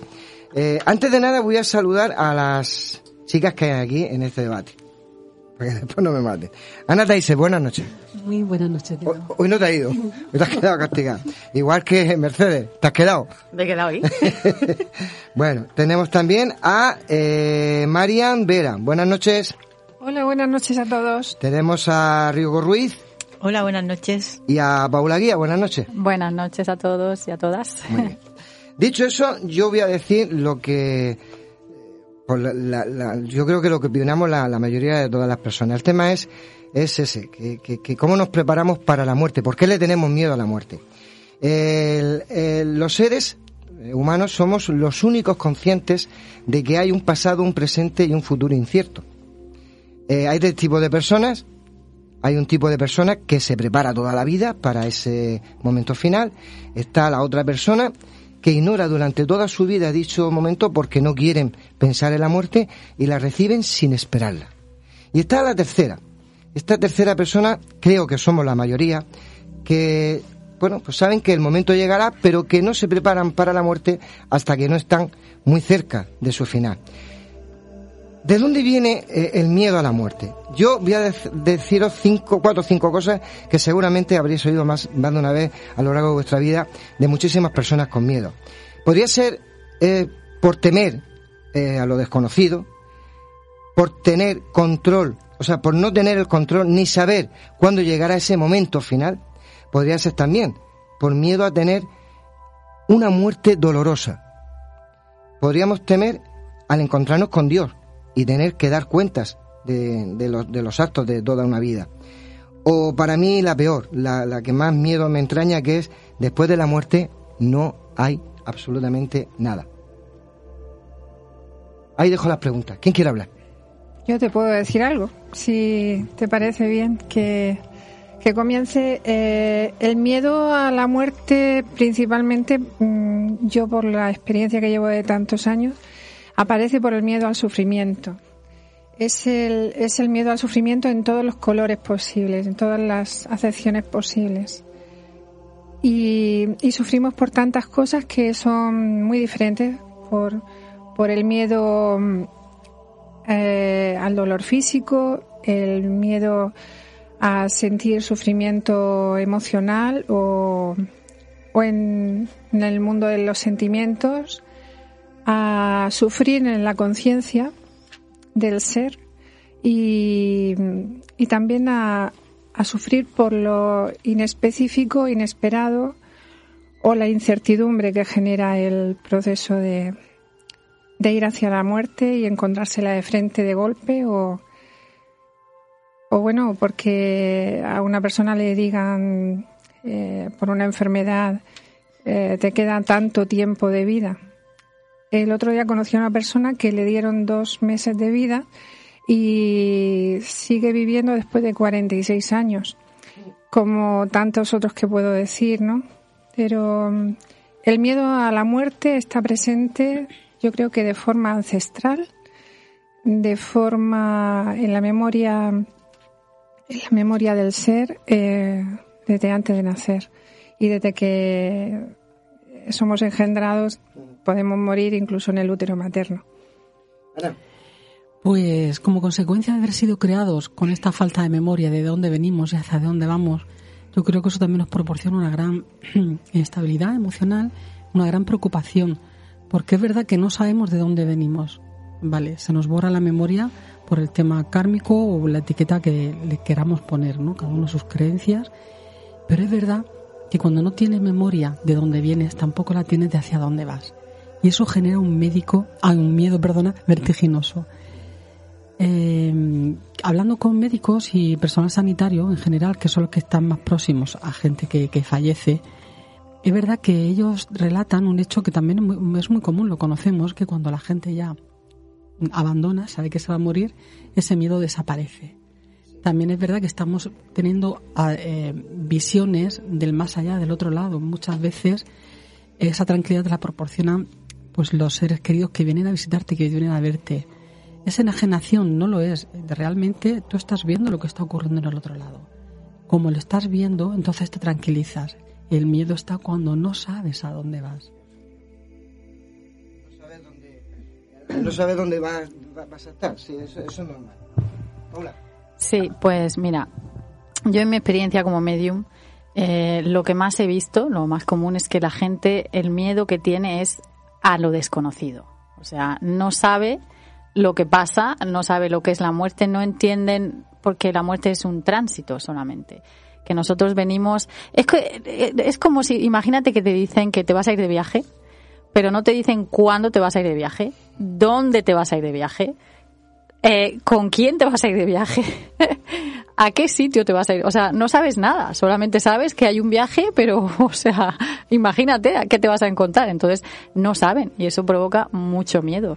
Y otra de las cosas es dejar de ver a los seres queridos dejar a su voy a dejar a mis hijos voy a dejar a mis a mi a mis a mi a mi mujer voy a dejar a, todo eso provoca mucho miedo entonces si la gente supiera que yo siempre digo eso yo si pudiera pedir un deseo desearía que todo el mundo pudiera ver aunque fuera por dos segundos el otro lado porque entonces el miedo a la muerte no existiría, porque la muerte no existe. Pero eso es contradictorio, porque si todo el mundo supiera, o sea, mm, si hubiera en ese, ese otro lado y no le tienes miedo, más de una persona dejaría este mundo para irse al otro. Hay mucha gente que lo hace Sí. voluntariamente porque mm, ha Exacto. sentido, realmente ha sentido el, el- el- la per- percepción eh, extrasensorial de- del otro lado y entonces eh, hay una atracción. Eso eh, en, en distintos momentos yo, yo he tenido eh, la experiencia con personas que, que realmente desean estar al otro lado porque hay una atracción evidente de- del ser que quiere volver a estar en el seno del que partió. Bueno, yo lo que quería decir es que, bueno, también como medium eh, veo muchas cosas, ¿no? Eh, me parece importantísimo tu trabajo, María, el acompañamiento a personas moribundas, o sea, el momento de... Personas o moribundas, ¿no? murientes, o como tú quieras llamarlas, como quieras etiquetarlas. Ese momento es importantísimo porque las personas no quieren morir solas. Ese es uno de los apuntes, el miedo que haya a morir solo, eh, que de eso he tenido así de casos, ¿no? Claro. También he tenido gente mayor, además en este último año y en varias poblaciones, por circunstancias que no vienen al cuento ni al caso, se le abre, eh, pues digamos, un portal y empiezan a tener experiencias cercanas a la muerte, ECM, eh, que pueden durar eh, días, meses y años. Y las personas se vuelven, eh, entre comillas, casi locas. O sea, tengo el caso de una anciana que es que llamaba a la Guardia Civil porque estaba viendo eh, gente desencarnada que dice que le querían atacar físicamente. Fíjate hasta hasta dónde llegamos, ¿eh? Sí. Y entonces, bueno, eso, eh, eso por un lado. Y luego tengo espíritus que vienen. eh, mucha gente me dice, bueno, es que viene a mi casa tal. Entonces yo acudo y otros que vienen a mí directamente porque saben, saben dónde estoy y lo que hago, ¿no? Entonces yo, como guía, eh, lo que hago es que lo- los, eh, los ayudo a cruzar al otro lado. Y claro, cuando yo veo el alma que me viene, veo el miedo que tiene. O sea, he tenido gente que llevaba 25 años, un señor mayor que vivió en un, en un descampado con cuatro cabras y me decía, es que yo llevo aquí 25 años porque yo viví en este terreno. O sea, están los apegos, no solo a familiares, el abuelito, los hijos, sino yo viví aquí. Esto es mío, me pertenece. Yo, porque tengo miedo a irme al otro lado porque no sé lo que hay. El miedo a lo desconocido, al castigo, eh, a que llegue la divinidad y no haya sido buena persona. O sea, hay un miedo, un desconocimiento. Y bueno, yo mi trabajo es ese, el acompañamiento voluntario cuando ellos quieren. Yo hago mi trabajo, una serie de cosas, y los ayudo a cruzar. Al otro lado hay otras entidades lumínicas que les ayudan a cruzar. Sí, solo que has comentado este- el caso de esta señora o anciana, ¿no? Sí, que anciana. también hay que ver si toman medicación, qué patologías tienen asociadas, que pueden hacer que una- se den esas mira, experiencias sana. cercanas a la muerte con más facilidad y en qué grado. O sea, todo eso es muy caso, variable. mujer sana, mayor pero sana, eh, que no toma medicación que pueda tener alucinaciones o algún tipo de cosas e- extrañas. Vive con la familia en casa, tiene ataques de terror, ha movido los muebles, ha llamado a la policía, ha venido el cura a su casa, Mm. le han dado todo tipo ya de confesiones, de, bueno, y no sabe qué hacer, ha acudido a su gente, a su casa, todo tipo de personas eh, para ayudarla. Y no, y no, y cada día va a más.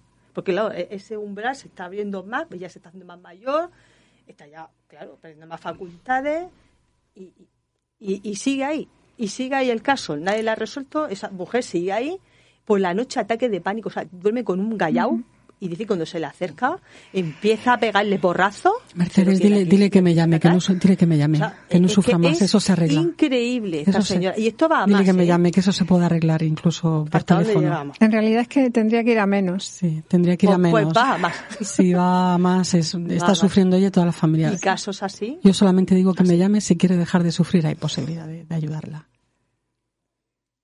Yoko. Yoko, te tocó. Di algo, lo que tú piensas, lo que te salga. ¿Por qué tenemos miedo a la, hora de- de la muerte? ¿Por qué tenemos miedo a la muerte? Porque Eh, todos tenemos em- que pasar por ahí. Efectivamente, es algo que es irreversible. Y lo irreversible nos da miedo. Eh, no estamos preparados o no queremos estarlo, no queremos verlo. Eh, lo que no queremos ver, no podemos ver, nos da miedo. Por lo tanto, la muerte nos da miedo. Vivimos en un estado continuo de, em, podríamos decir, de supervivencia, ¿no? De, em, con unas necesidades siempre, con tener que ser, con depender de, con necesidades por encima de todo, em, aparentar. Y eso nos viene de nuestros ancestros. Como seres humanos llevamos grabado en el ADN desde el momento de nuestro nacimiento esta secuencia ¿no? de supervivencia. Y eh, nos limita o quizá creamos un, velo para nosotros mismos para no ver más allá. Eh, olvidamos una necesidad básica que es sentirse bien. Eh, enmascaramos lo irreversible, como hemos dicho antes, ¿no? Y, mm, y eso es eh, la unidad de todos, la irreversibilidad de la muerte. Todos nacemos muriendo y murimos, morimos naciendo se suele decir, ¿no? Y mm, en todo esto, em, en esta absoluta verdad que es muerte, esa palabra muerte, la repito, muerte, que nos da miedo y la vamos evitando, es tabú para todos continuamente, porque creemos que pronunciarla em, nos puede traer quizá el mal augurio, la podemos atraer, de esa manera la vamos a evitar y no, todos vamos a pasar por ahí. Todos pasamos por ahí. todos pasamos por ahí, pasamos continuamente en el día a día, en cada inhalación, en cada exhalación. En la noche cuando vamos a dormir, al despertar, volvemos a renacer de esa muerte. Eh, y es el gran engaño de la vida. Y mm, en el yoga se dice que mm, tenemos unas respiraciones contadas. Marilyn Ronner lo repite mucho. Y mm, las verdades del yoga es esa impermanencia de la vida y de la muerte. Y que el prana que, nos da la vida está contado y perdemos el prana, esa energía que, que, nos mantiene pues con pensamientos negativos, por ejemplo, con el miedo, el miedo a la muerte eh, manteniéndonos en la dualidad, etcétera, ¿no? Se puede investigar o quien se puede, hay mucha información sobre al respecto. Y mm, que la materia no se crea, solamente se transforma, es la realidad y que no estamos limitados solamente a este cuerpo humano y comprender esto y percibirlo e integrarlo, eh, esta inmortalidad desde el presente, el mindfulness tan, tan ahora tan de moda ¿no? y tan necesitado en los momentos que estamos viviendo, es la meta del yoga. Se dice que ir de lo, irradia, de lo irreal perdón, a lo real, de la oscuridad a la luz, de la muerte a la inmortalidad y así encontrar la paz. Esa aceptación es la que nos trae la paz a la vida y hacer las paces con la muerte es conectar con la plenitud de la vida.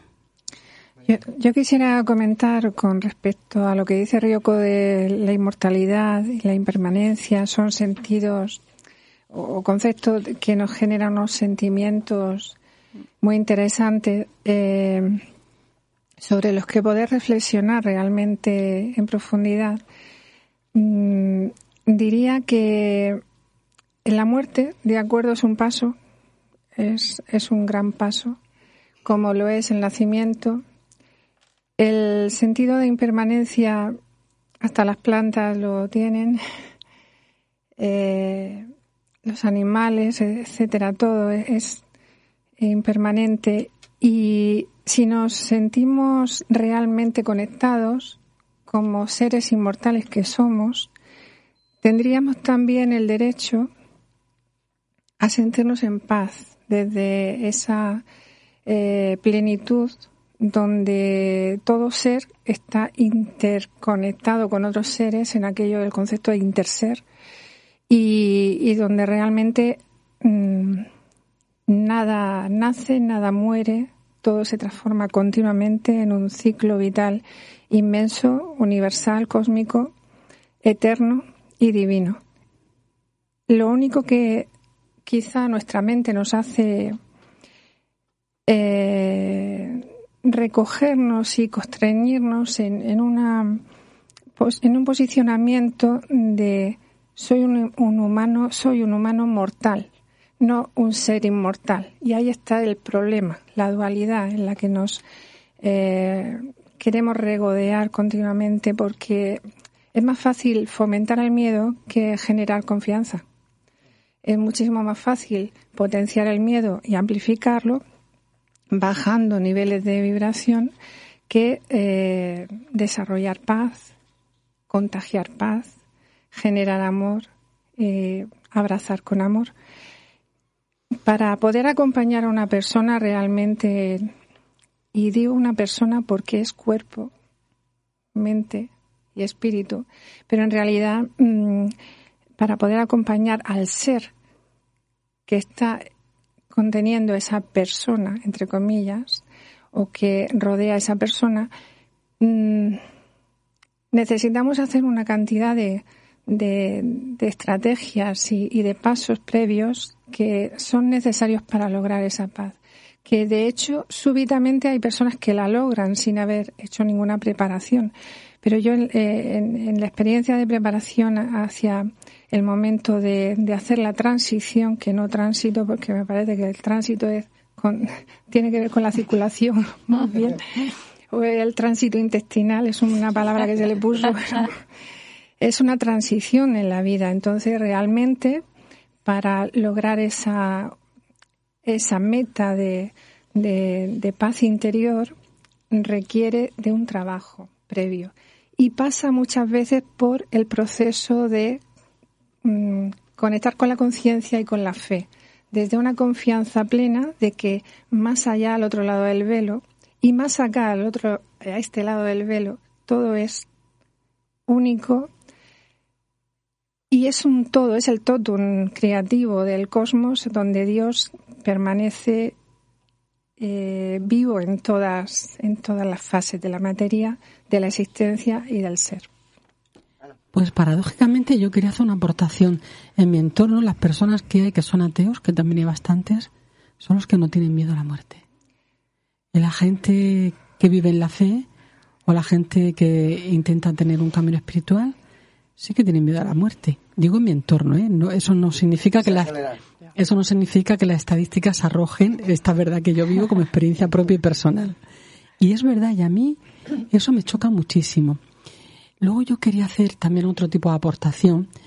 ¿Cómo, cómo empezar la práctica? Mira, los, la filosofía yógica tiene una práctica, una sadhana, que bueno, no, no, diré porque ni siquiera me acuerdo, pero yo, soy la, yo estoy en ello, la conozco, la estoy practicando.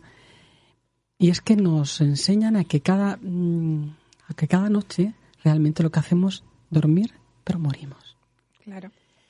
¿Cómo morimos un poco? Claro, no tiene, no tiene sentido pensar que ya mañana no te vas a despertar. Por una parte, en una hora de la moneda que te están diciendo, ten todos los deberes hechos, porque es posible que mañana tú seas uno de los que no se despierte.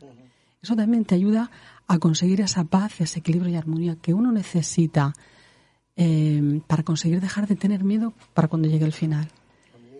Claro, si tú tomas conciencia, eres consciente y tomas conciencia de que eso es un hecho que puede suceder en cualquier momento, em, el objetivo es conseguir, pues es un sueño plácido y sentir que eso es, de alguna manera, es la transición hacia el otro lado.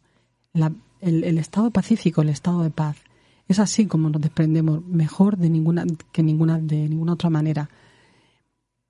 Te despiertas por la mañana, da gracias al casa, da gracias a la vida, da gracias a Dios o a quien tú quieras, o a todos al mismo tiempo. y eso es una, eh, de verdad que es una práctica muy sana, muy saludable y te ayuda también a tomar conciencia de que eres un ser caduco, mortal y que cada día que te levantas es un día nuevo y por la noche podría ser el último. Pero sin miedos, ¿eh? Hay que conseguirlo hacer sin miedo. Pues eso mm, tiene que ver con lo que iba a decir ahora, porque fíjate que muchas de las personas que, bueno, que vienen a consulta y que tienen miedo a la muerte, una de las cosas que temen es no tener la conciencia tranquila. ¿Sabes? Como he hecho esta cosa, he hecho lo otro, me voy a encontrar con ahí con un con uno que me va a juzgar, en fin, la creencia está y no tengo mi conciencia tranquila porque tengo una agenda ahí escondida con, con lo que sea tal y eso es uno de los miedos que tienen. Y luego también otra cosa que comentaba eh, que comentaba Marian, bueno y Ryoko también, es que eh, es cierto que la gente está muy conectado con este cuerpo y se olvidan que este cuerpo es simplemente un vehículo. O sea, nosotros somos el alma y eh, vamos, es como si fuera un coche en realidad, es el vehículo y cuando el vehículo está ya, pues yo que sé, que lleva ya 800.000 kilómetros o, un millón de kilómetros ya no pasa exactamente la ITV, ya no la va a pasar, pues simplemente dejamos ese cuerpo y eh, volvemos a ser nosotros, lo que siempre hemos sido, que es el alma. Nos identificamos y nos vamos, con lo que vemos en el nos identificamos con el cuerpo, exactamente. Eso también es el problema del mundo material. Y, y claro, mm, en realidad eh, volvemos a ser lo que éramos, lo que somos en realidad. Dejamos ese coche, dejamos ese vehículo y volvemos a ser un alma, que es lo que somos, y volvemos a, nuestro hogar, por así decirlo. Y. Ay, iba a decir otra cosa y se me ha ido. Para mí nunca dejamos de ser alma. Claro, exactamente. Con, ella caminamos, dormimos, eh, comemos, etcétera, etcétera, etcétera. Y, y, otra cosa es que es que mm, nos nos encontremos unidos eh, en, ese, en esa vibración del ser donde no hay principio ni fin, en, lo eterno, en lo sagrado, en lo divino, independientemente de la creencia religiosa o no, o el dogma que uno tenga, es igual, o que sea ateo. Yo he tenido casos de personas pues agnósticas, ateas, eh, incluso rebeldes de cualquier, eh, o agresivas con cualquier religión, y sin embargo se pueden preparar perfectamente para ese bien morir o ese morir con gusto, voy a decir morir con gusto o a gusto en vez de a disgusto y siendo conscientes de lo que ese en, los pasitos que, que, se han de ir dando porque la tanatofobia en realidad el, miedo a, la muerte mm, yo lo sumaría a la nosofobia que es el miedo a la, a la enfermedad al sufrimiento. Oh, eh, pero podemos sufrir, sufrir no solo por enfermedad, como hemos dicho antes, sino por millones de cosas que la mente nos produce. Porque es la mente la que provoca el miedo. O el contagio por la baja vibración de, del miedo de otra persona, ¿no? Con lo que estamos viviendo hoy en día o con lo que hemos vivido con el tema del COVID. Eh, yo que lo, he vivido en primera persona antes del confinamiento, mm, cuando empezaron a hablar de todo el tema de que pues todo el mundo confinado, todo el mundo tal, y, todo el pánico que se creó alrededor, dije, realmente cómo somos tan fáciles de inyectarnos el miedo y multiplicarnos el miedo los unos a los otros, cuando realmente nosotros lo estamos pasando, lo hemos pasado, y a ver, no voy a decir que no sea para tanto, que pasamos nuestros días malos y muy, es muy difíciles, pero eh, es el contagio mental al que me refiero, más que al contagio de, del virus en sí. ¿Cómo, ¿Cómo, somos capaces, a nivel de frecuencia vibracional de nuestra mente a otra mente, sin siquiera hablar una palabra, cómo podemos transmitir eh, esa frecuencia de miedo tan continua y que además nos destruye a todos. Nos, nos deja el, el, ser bajo mínimos. La frecuencia del miedo es como un virus y se adquiere con la edad. Claro. A partir de la adolescencia tú eres consciente de lo que eres, de quién eres, dónde estás y del mundo que te rodea. Y van apareciendo esos miedos también, o sea, latentes también, no, no solo por genética, sino por cultura. Si os dais cuenta, cuando vienen los niños a la consulta, los niños no tienen miedo a morirse los niños están más preocupados por los padres, que son los que él, ellos ven que están sufriendo. Son su sustento, los padres, en donde se sostienen son los padres. Pero a la no muerte, quieren perderlo. No, no, no, no, no, no, no, no. o sea, yo te hablo por las personas que yo he tenido. Los niños vienen y dicen, no pasa nada. O sea, no pasa nada, no.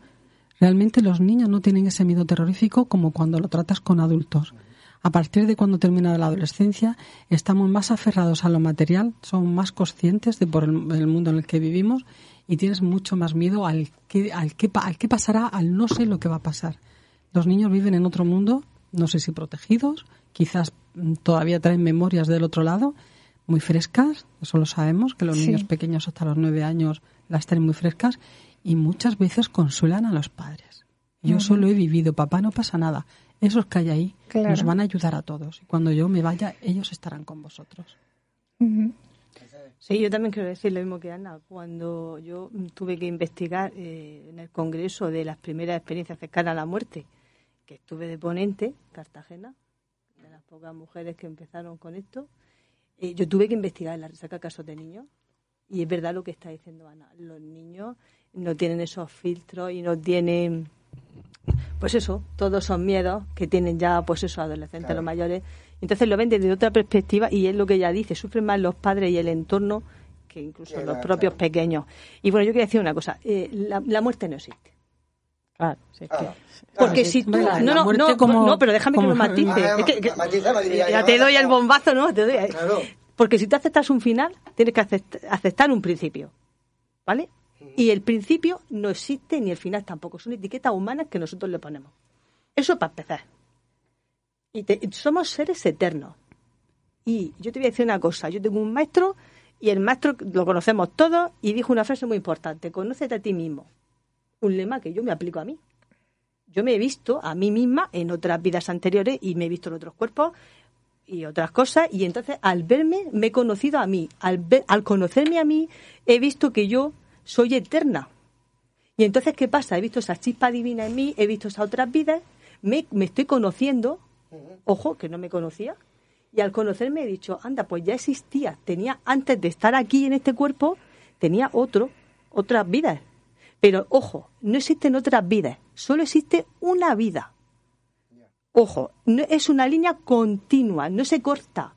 Con tijeras cuando llega la muerte se corta y el alma pierde la conciencia y se va. Vale.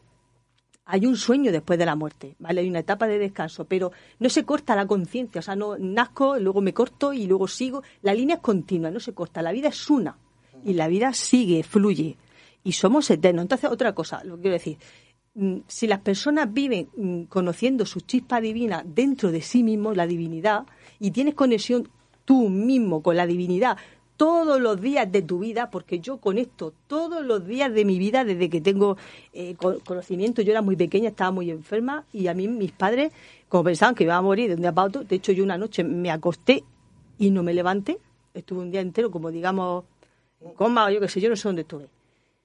Y siempre estaba enferma para morirme, de hecho los médicos a mí ya me dijeron que me iba a morir, ojo, que me iba a morir y no me morí, ¿sabes?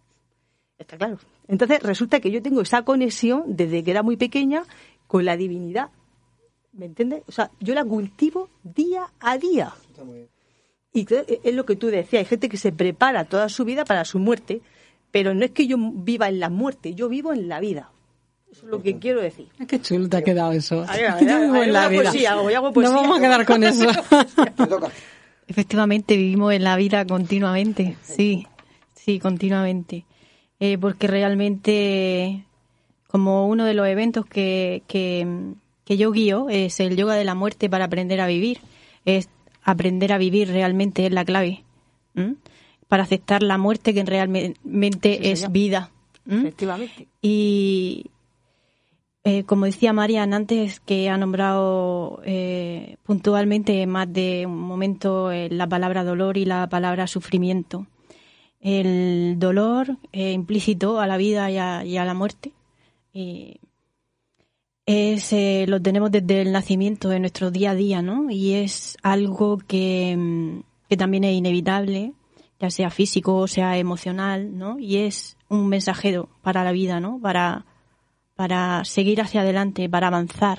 Nos ayuda a crear esos cambios, a tomar conciencia desde la observación, ¿no? Y el respeto en los diferentes tránsitos, ya sea del duelo, eh, muchos tipos de duelo, no solamente de la muerte física. Estamos hablando, por lo que más se está, yo entiendo, ¿no? En este, en, en este rato, es la muerte de la pérdida física, ¿no? Pero vivimos en un continuo morir de múltiples formas, ¿no? La muerte puede ser eh, el cambio de un, de un trabajo, eh, el cambio de vida que hemos vivido todos en estos tiempos atrás, en el confinamiento, por ejemplo, puede ser la pérdida de una pareja, puede ser todo, es muerte y todo es vida, ¿no? Y ahí va implícito esos duelos, esos tránsitos y es observar y aprender de ese dolor que en realidad sí es incómodo, pero nos ayuda si observamos el mensaje a ir avanzando. Y en diferencia del sufrimiento, el sufrimiento eh, no es una parte natural, pero se elige. Nosotros podemos elegir sufrir, seguir sufriendo o no. Eh, en este caso, ¿cómo seríamos capaces de aceptar eh, que la muerte no existe o hacer las paces con la muerte? ¿Somos capaces de hacerlo? Sí, sí, lo, Somos sí, capaces. hay personas que lo hacen muy Las fácilmente. paces con uno mismo, Sí. ¿no? Para no Sí. temer. Sí. Cuando haces las paces contigo mismo. Y efectivamente, El miedo, el miedo se hace más, más el sufrimiento que puede traer eh, implícito es el rechazo a no aceptar eso, ¿no? Que es lo que no, no es natural y nos saca, nos lleva continuamente al pasado y al futuro. El pasado ya pasó, el futuro lo podemos crear nosotros. Eh, la clave es estar en el presente y alcanzar esa paz que, que hemos estado eh, nombrando tanto, ¿no? Mm, En realidad, perdona Rioca, la, la- paz está. Solamente nuestra mente nos impide sentirla. Claro, emociones, Nuestra sentimientos. mente, que no la tenemos educada, precisamente nos, nos, nos eh, constriñe, no es que Sí. no- nos provoca ese sufrimiento psicológico Sí. y, y psicoemocional. Mm. Porque el dolor está pues Sí. en, en la parte física, si, si me hago una herida, pues me duele algo, ¿no? Pero, o el dolor de la pérdida, pero yo Sí. puedo tener un momento de dolor consciente, presente y también fluyente, que me, que me invite a una evolución interior. Realmente mm, todo es un, es un proceso y un progreso. Si lo tomo como una caja cuadrada, que mi mente es lo que me vende, evidentemente lo único que voy a tener va a ser esquinas, choques por todos lados, psicoemocionales, sufrimiento a- cualquier, en cualquier momento. Mm. Una cosa que quería yo decir que me parece muy importante y no, y no se ha tocado mucho, que, porque yo lo veo mucho en, en- en mi trabajo, es que la gente me pregunta, pero cuando se fue mi madre, ¿alguien fue a buscarla?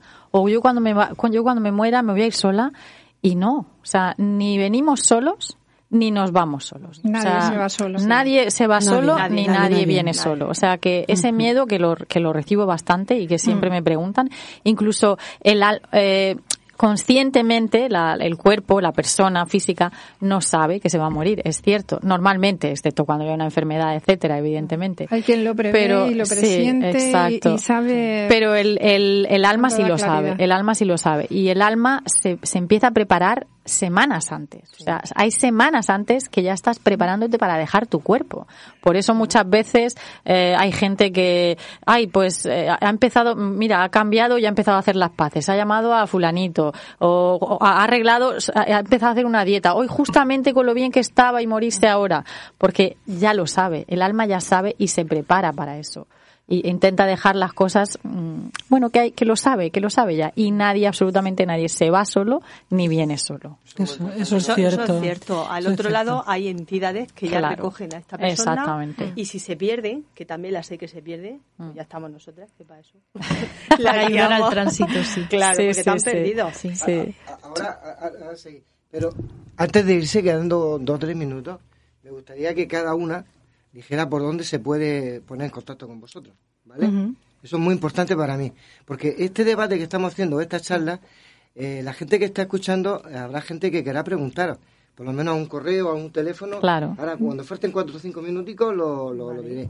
Yo quiero decir también una cosa muy rápidamente. Importantísimo, porque me encuentro también muchas almas en esta situación, ¿eh? El perdón. Es Sí. dolorosísimo, horroroso. Para mí y para la persona que tengo al lado, que venga el alma y pida perdón desde el otro lado.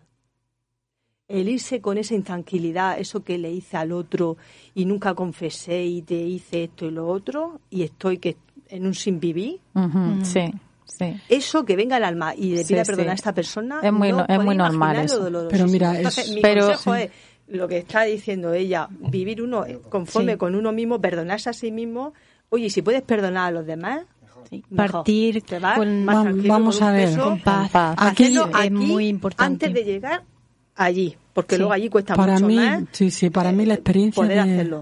para mí la experiencia del perdón muchas veces es una trampa. El agresor se va al otro lado sin confesar su crimen, sin pedir perdón y sin empatizar con esa persona a la que ha dañado tanto.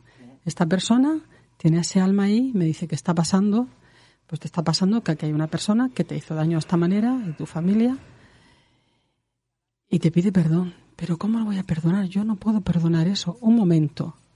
Aquel tiene una situación, aquel tiene que hacer su equilibrio de vidas, su situación personal.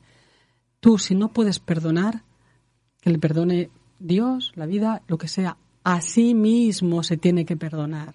Sigue siendo egoísta. La persona que pide perdón sigue siendo egoísta porque está poniendo su paz, su tranquilidad en manos de la víctima. Y no es justo que después de la muerte sigamos teniendo agresores ahí detrás de nosotros, haciéndonos muchísimo daño. Yo veo el daño que se hace a las mujeres, a las niñas y a los niños a la consulta. Y en este caso creo que todos os sabéis a lo que me refiero. Tengo, mm, de verdad, tengo personas en la consulta que han sido violadas por los familiares, que han sido maltratadas de muchísimas maneras, y el otro está allí, que me perdone, que me perdone, porque yo para irme a la luz necesito que me perdone. No, lo que necesitas es hablar contigo, perdonarte, crecer, Ana, lo único- sentirte. yo creo que lo único que se necesita es poner Y- amor en cada situación. Esta persona Poner está destrozada, amor. esta persona que queda viva hay que ayudarla, pero sea porque tanto no la han este- ayudado. sea tanto- Mariam.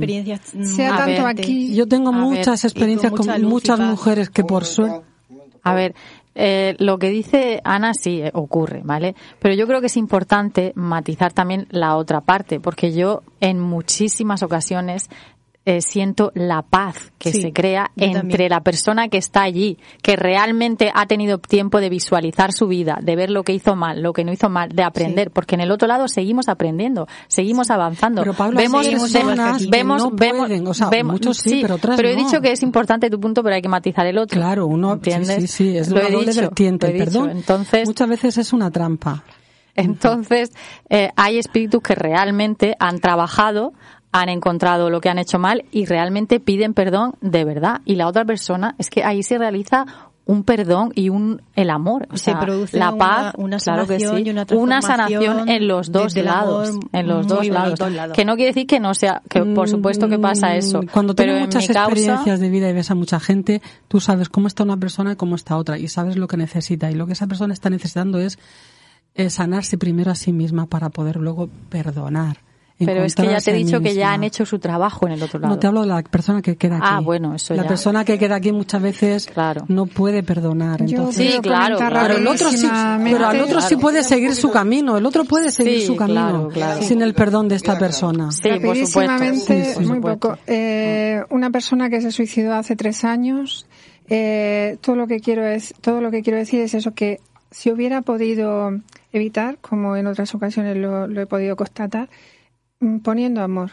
Hay muchísimas fases de la vida donde no ponemos amor. sí. Para poder perdonar, para poder perdonarse hay que poner amor, confianza y llegar a la paz. Eso es lo que quiero sí. decir. Claro. María, dime por dónde puedo Sí, pues ¿Cómo a ver, mm, se me puede llamar al 968 21 21 21, como el siglo en el que estamos, o al correo alegría de vivir y amar arroba gmail.com. Bueno, Paula. sí. Pues lo más fácil, el teléfono 651-948-958. Y por supuesto redes sociales, Facebook, Instagram, etcétera. Sí, eh, eh, con mi nombre, Ryoko Ruiz, R-Y-O-K-O y Ruiz, que es más común.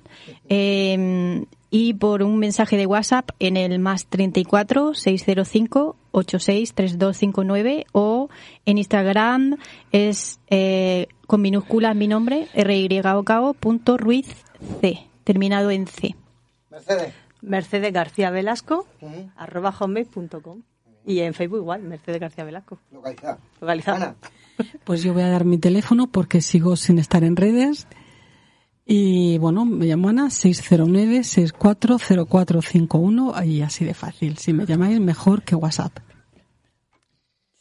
Pues para terminar, yo voy a dejar ya la. Por última cosa, ningún Puedo decir solamente que quería añadir que por correo electrónico me pueden contar la situación y demás y yo les puedo responder por correo electrónico como tantas veces he acompañado, bien sea por teléfono, correo o presencial. Solamente eso. Yo creo que esta noche se ha, se ha aclarado, yo creo que muchos puntos. Aunque siguen diciendo los científicos que ningún biólogo físico química, o químico ha demostrado que poseemos eh, en nuestro interior una entidad invisible que sobrevive al cuerpo físico, quiero dejar claro que por lo menos esta noche a mí me habéis dejado una cosa muy clara, que, que no me voy solo. No, no, que, no, que me no. espera alguien. Exactamente. Eh, yo- porque yo soy tan desgraciado que seguro que se levantó y me dejan solo. No, no, no, no. Seguro, ¿eh? Te No, no, no, no, no, no. Seguro que no, José. Bueno, Antonio, eh, prácticamente no, ya está. Yo creo que ya está bien porque no va. Si cogen una alguna de ellas, el micro no lo va a No nos vamos, Escucha, yo. no seas malo que Ryoko está como los críos en el colegio levantando la mano, No sé si es que tiene que ir a hacer pipí o, es que no lo he decir visto, no lo he visto, no lo he visto. ¿Qué, qué tienes que aclarar? Yo quería despedirme Ah. con, con, una, con una frase que me gusta mucho.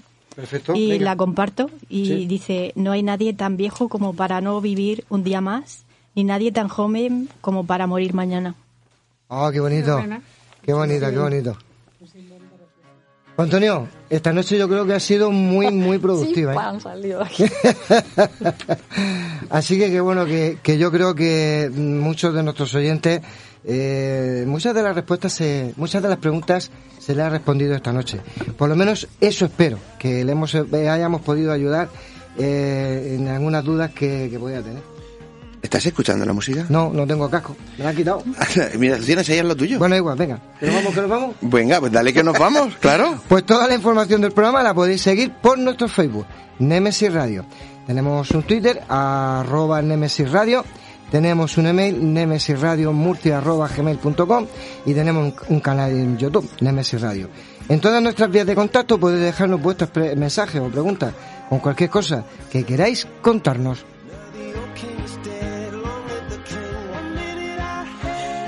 Y recuerden Nemesis Radio todos los sábados a partir de las 21 horas.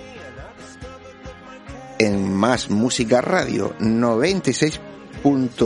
96.9 de la FM. Por internet, pues ya saben, a través de nuestra web www.masmusicaradio.com. Y eh, ya sabéis que nuestros podcasts, pues los que queráis, José Antonio, ¿cuántos son ya? Yo no sé más que yo. 200, no, Sé 295. que faltan muy poquitos para el 300. eso Muy sí. poquito, muy poquito. Bueno, y como no hay que perder las buenas costumbres, no olvidéis que nuestras voces viajan ya por este universo. Por este o por otro, porque esta noche Por fíjate este los seguro, por el que otro hay. no lo sé, pero por este seguro. Nuestras voces tienen que ir allá de Júpiter por lo menos. Pues como decía José Antonio, queridos oyentes, hasta aquí hemos llegado. Ya sabéis que les esperamos la próxima semana, pues en nuestro programa en Nemesis Radio, sábado, 21 horas. Ya saben que pasamos, pasamos lista y sabemos quién está y quién no está, e incluso de los países en los que nos escucháis, que superan los, con creces los 60. Y nos escuchan mucho en Estados Unidos y en Colombia. Sobre todo por el inglés tan bueno que tenemos. Buah, el mío es espe- espectacular. Sí, sí. Voy mejorando, ¿eh? Sí, sí, sí. Bueno, bueno. Bueno, pues lo dicho, que ya saben, si les ha gustado el programa, pues díganselo a sus amigos, porque no hay mejor publicidad que el boca a boca, así que díganselo para que pasen a formar parte de la familia de Nemesis Radio. Si no os ha gustado, pues también decíselo a vuestros enemigos, que esta noche tenemos aquí a cinco... Bueno, se van a ir solos para el otro lado. que. Bueno, tenemos aquí a cinco contertulias que, que lo van a recibir con mucho cariño. Lo dicho, buenas noches. Adiós. Adiós. Bye. se puede hacer ruido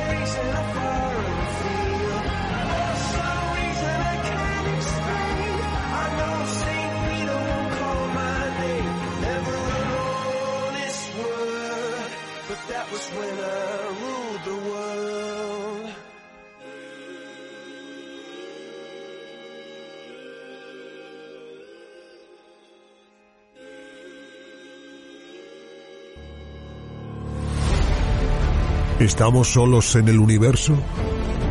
¿Quiénes son los verdaderos artífices de las pirámides? ¿Hay vida extraterrestre? De ser así, ¿es posible que estén entre nosotros?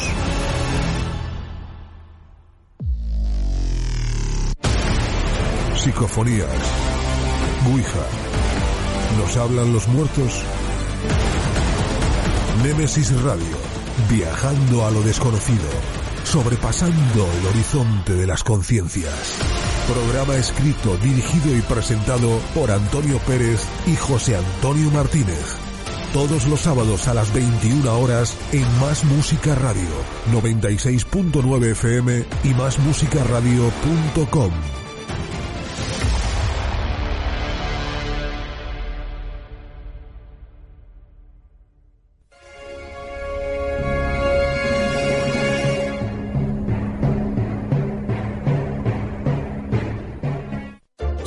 En redes sociales, búscanos como Más Música Radio y entérate de todo lo que hacemos en la radio que escuchas. Facebook, Instagram y Twitter. Más Música Radio. Fotos Orión.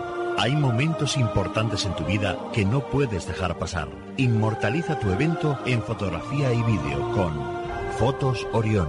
Porque las cosas especiales solo ocurren una vez Fotos Orión, profesionalidad y confianza. Calle La Gloria, número 32, frente a Antiguo Tornel, La Alberca, Murcia. Teléfono 868 94 30 13. Atraviesa por tu cuenta y riesgo la puerta cerrada que te lleva hacia un mundo oculto. ¿Quieres que investiguemos tu caso? Contacta con nosotros a través de nuestras vías de comunicación. Facebook, GOIS, Grupo Operativo de Investigación Sobrenatural. Canal de YouTube, GOIS Investigación. Deja tu visita y suscríbete. Para más información, escribe nuestro correo goisinvestigación.gmail.com ¿A qué esperas? Adéntrate.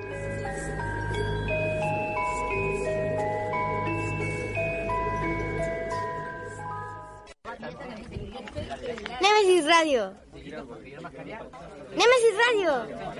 Nemesis Radio. Nemesis Radio. Nemesis Radio. Nemesis Radio. Nemesis Radio. Nemesis Radio. Más Música Radio.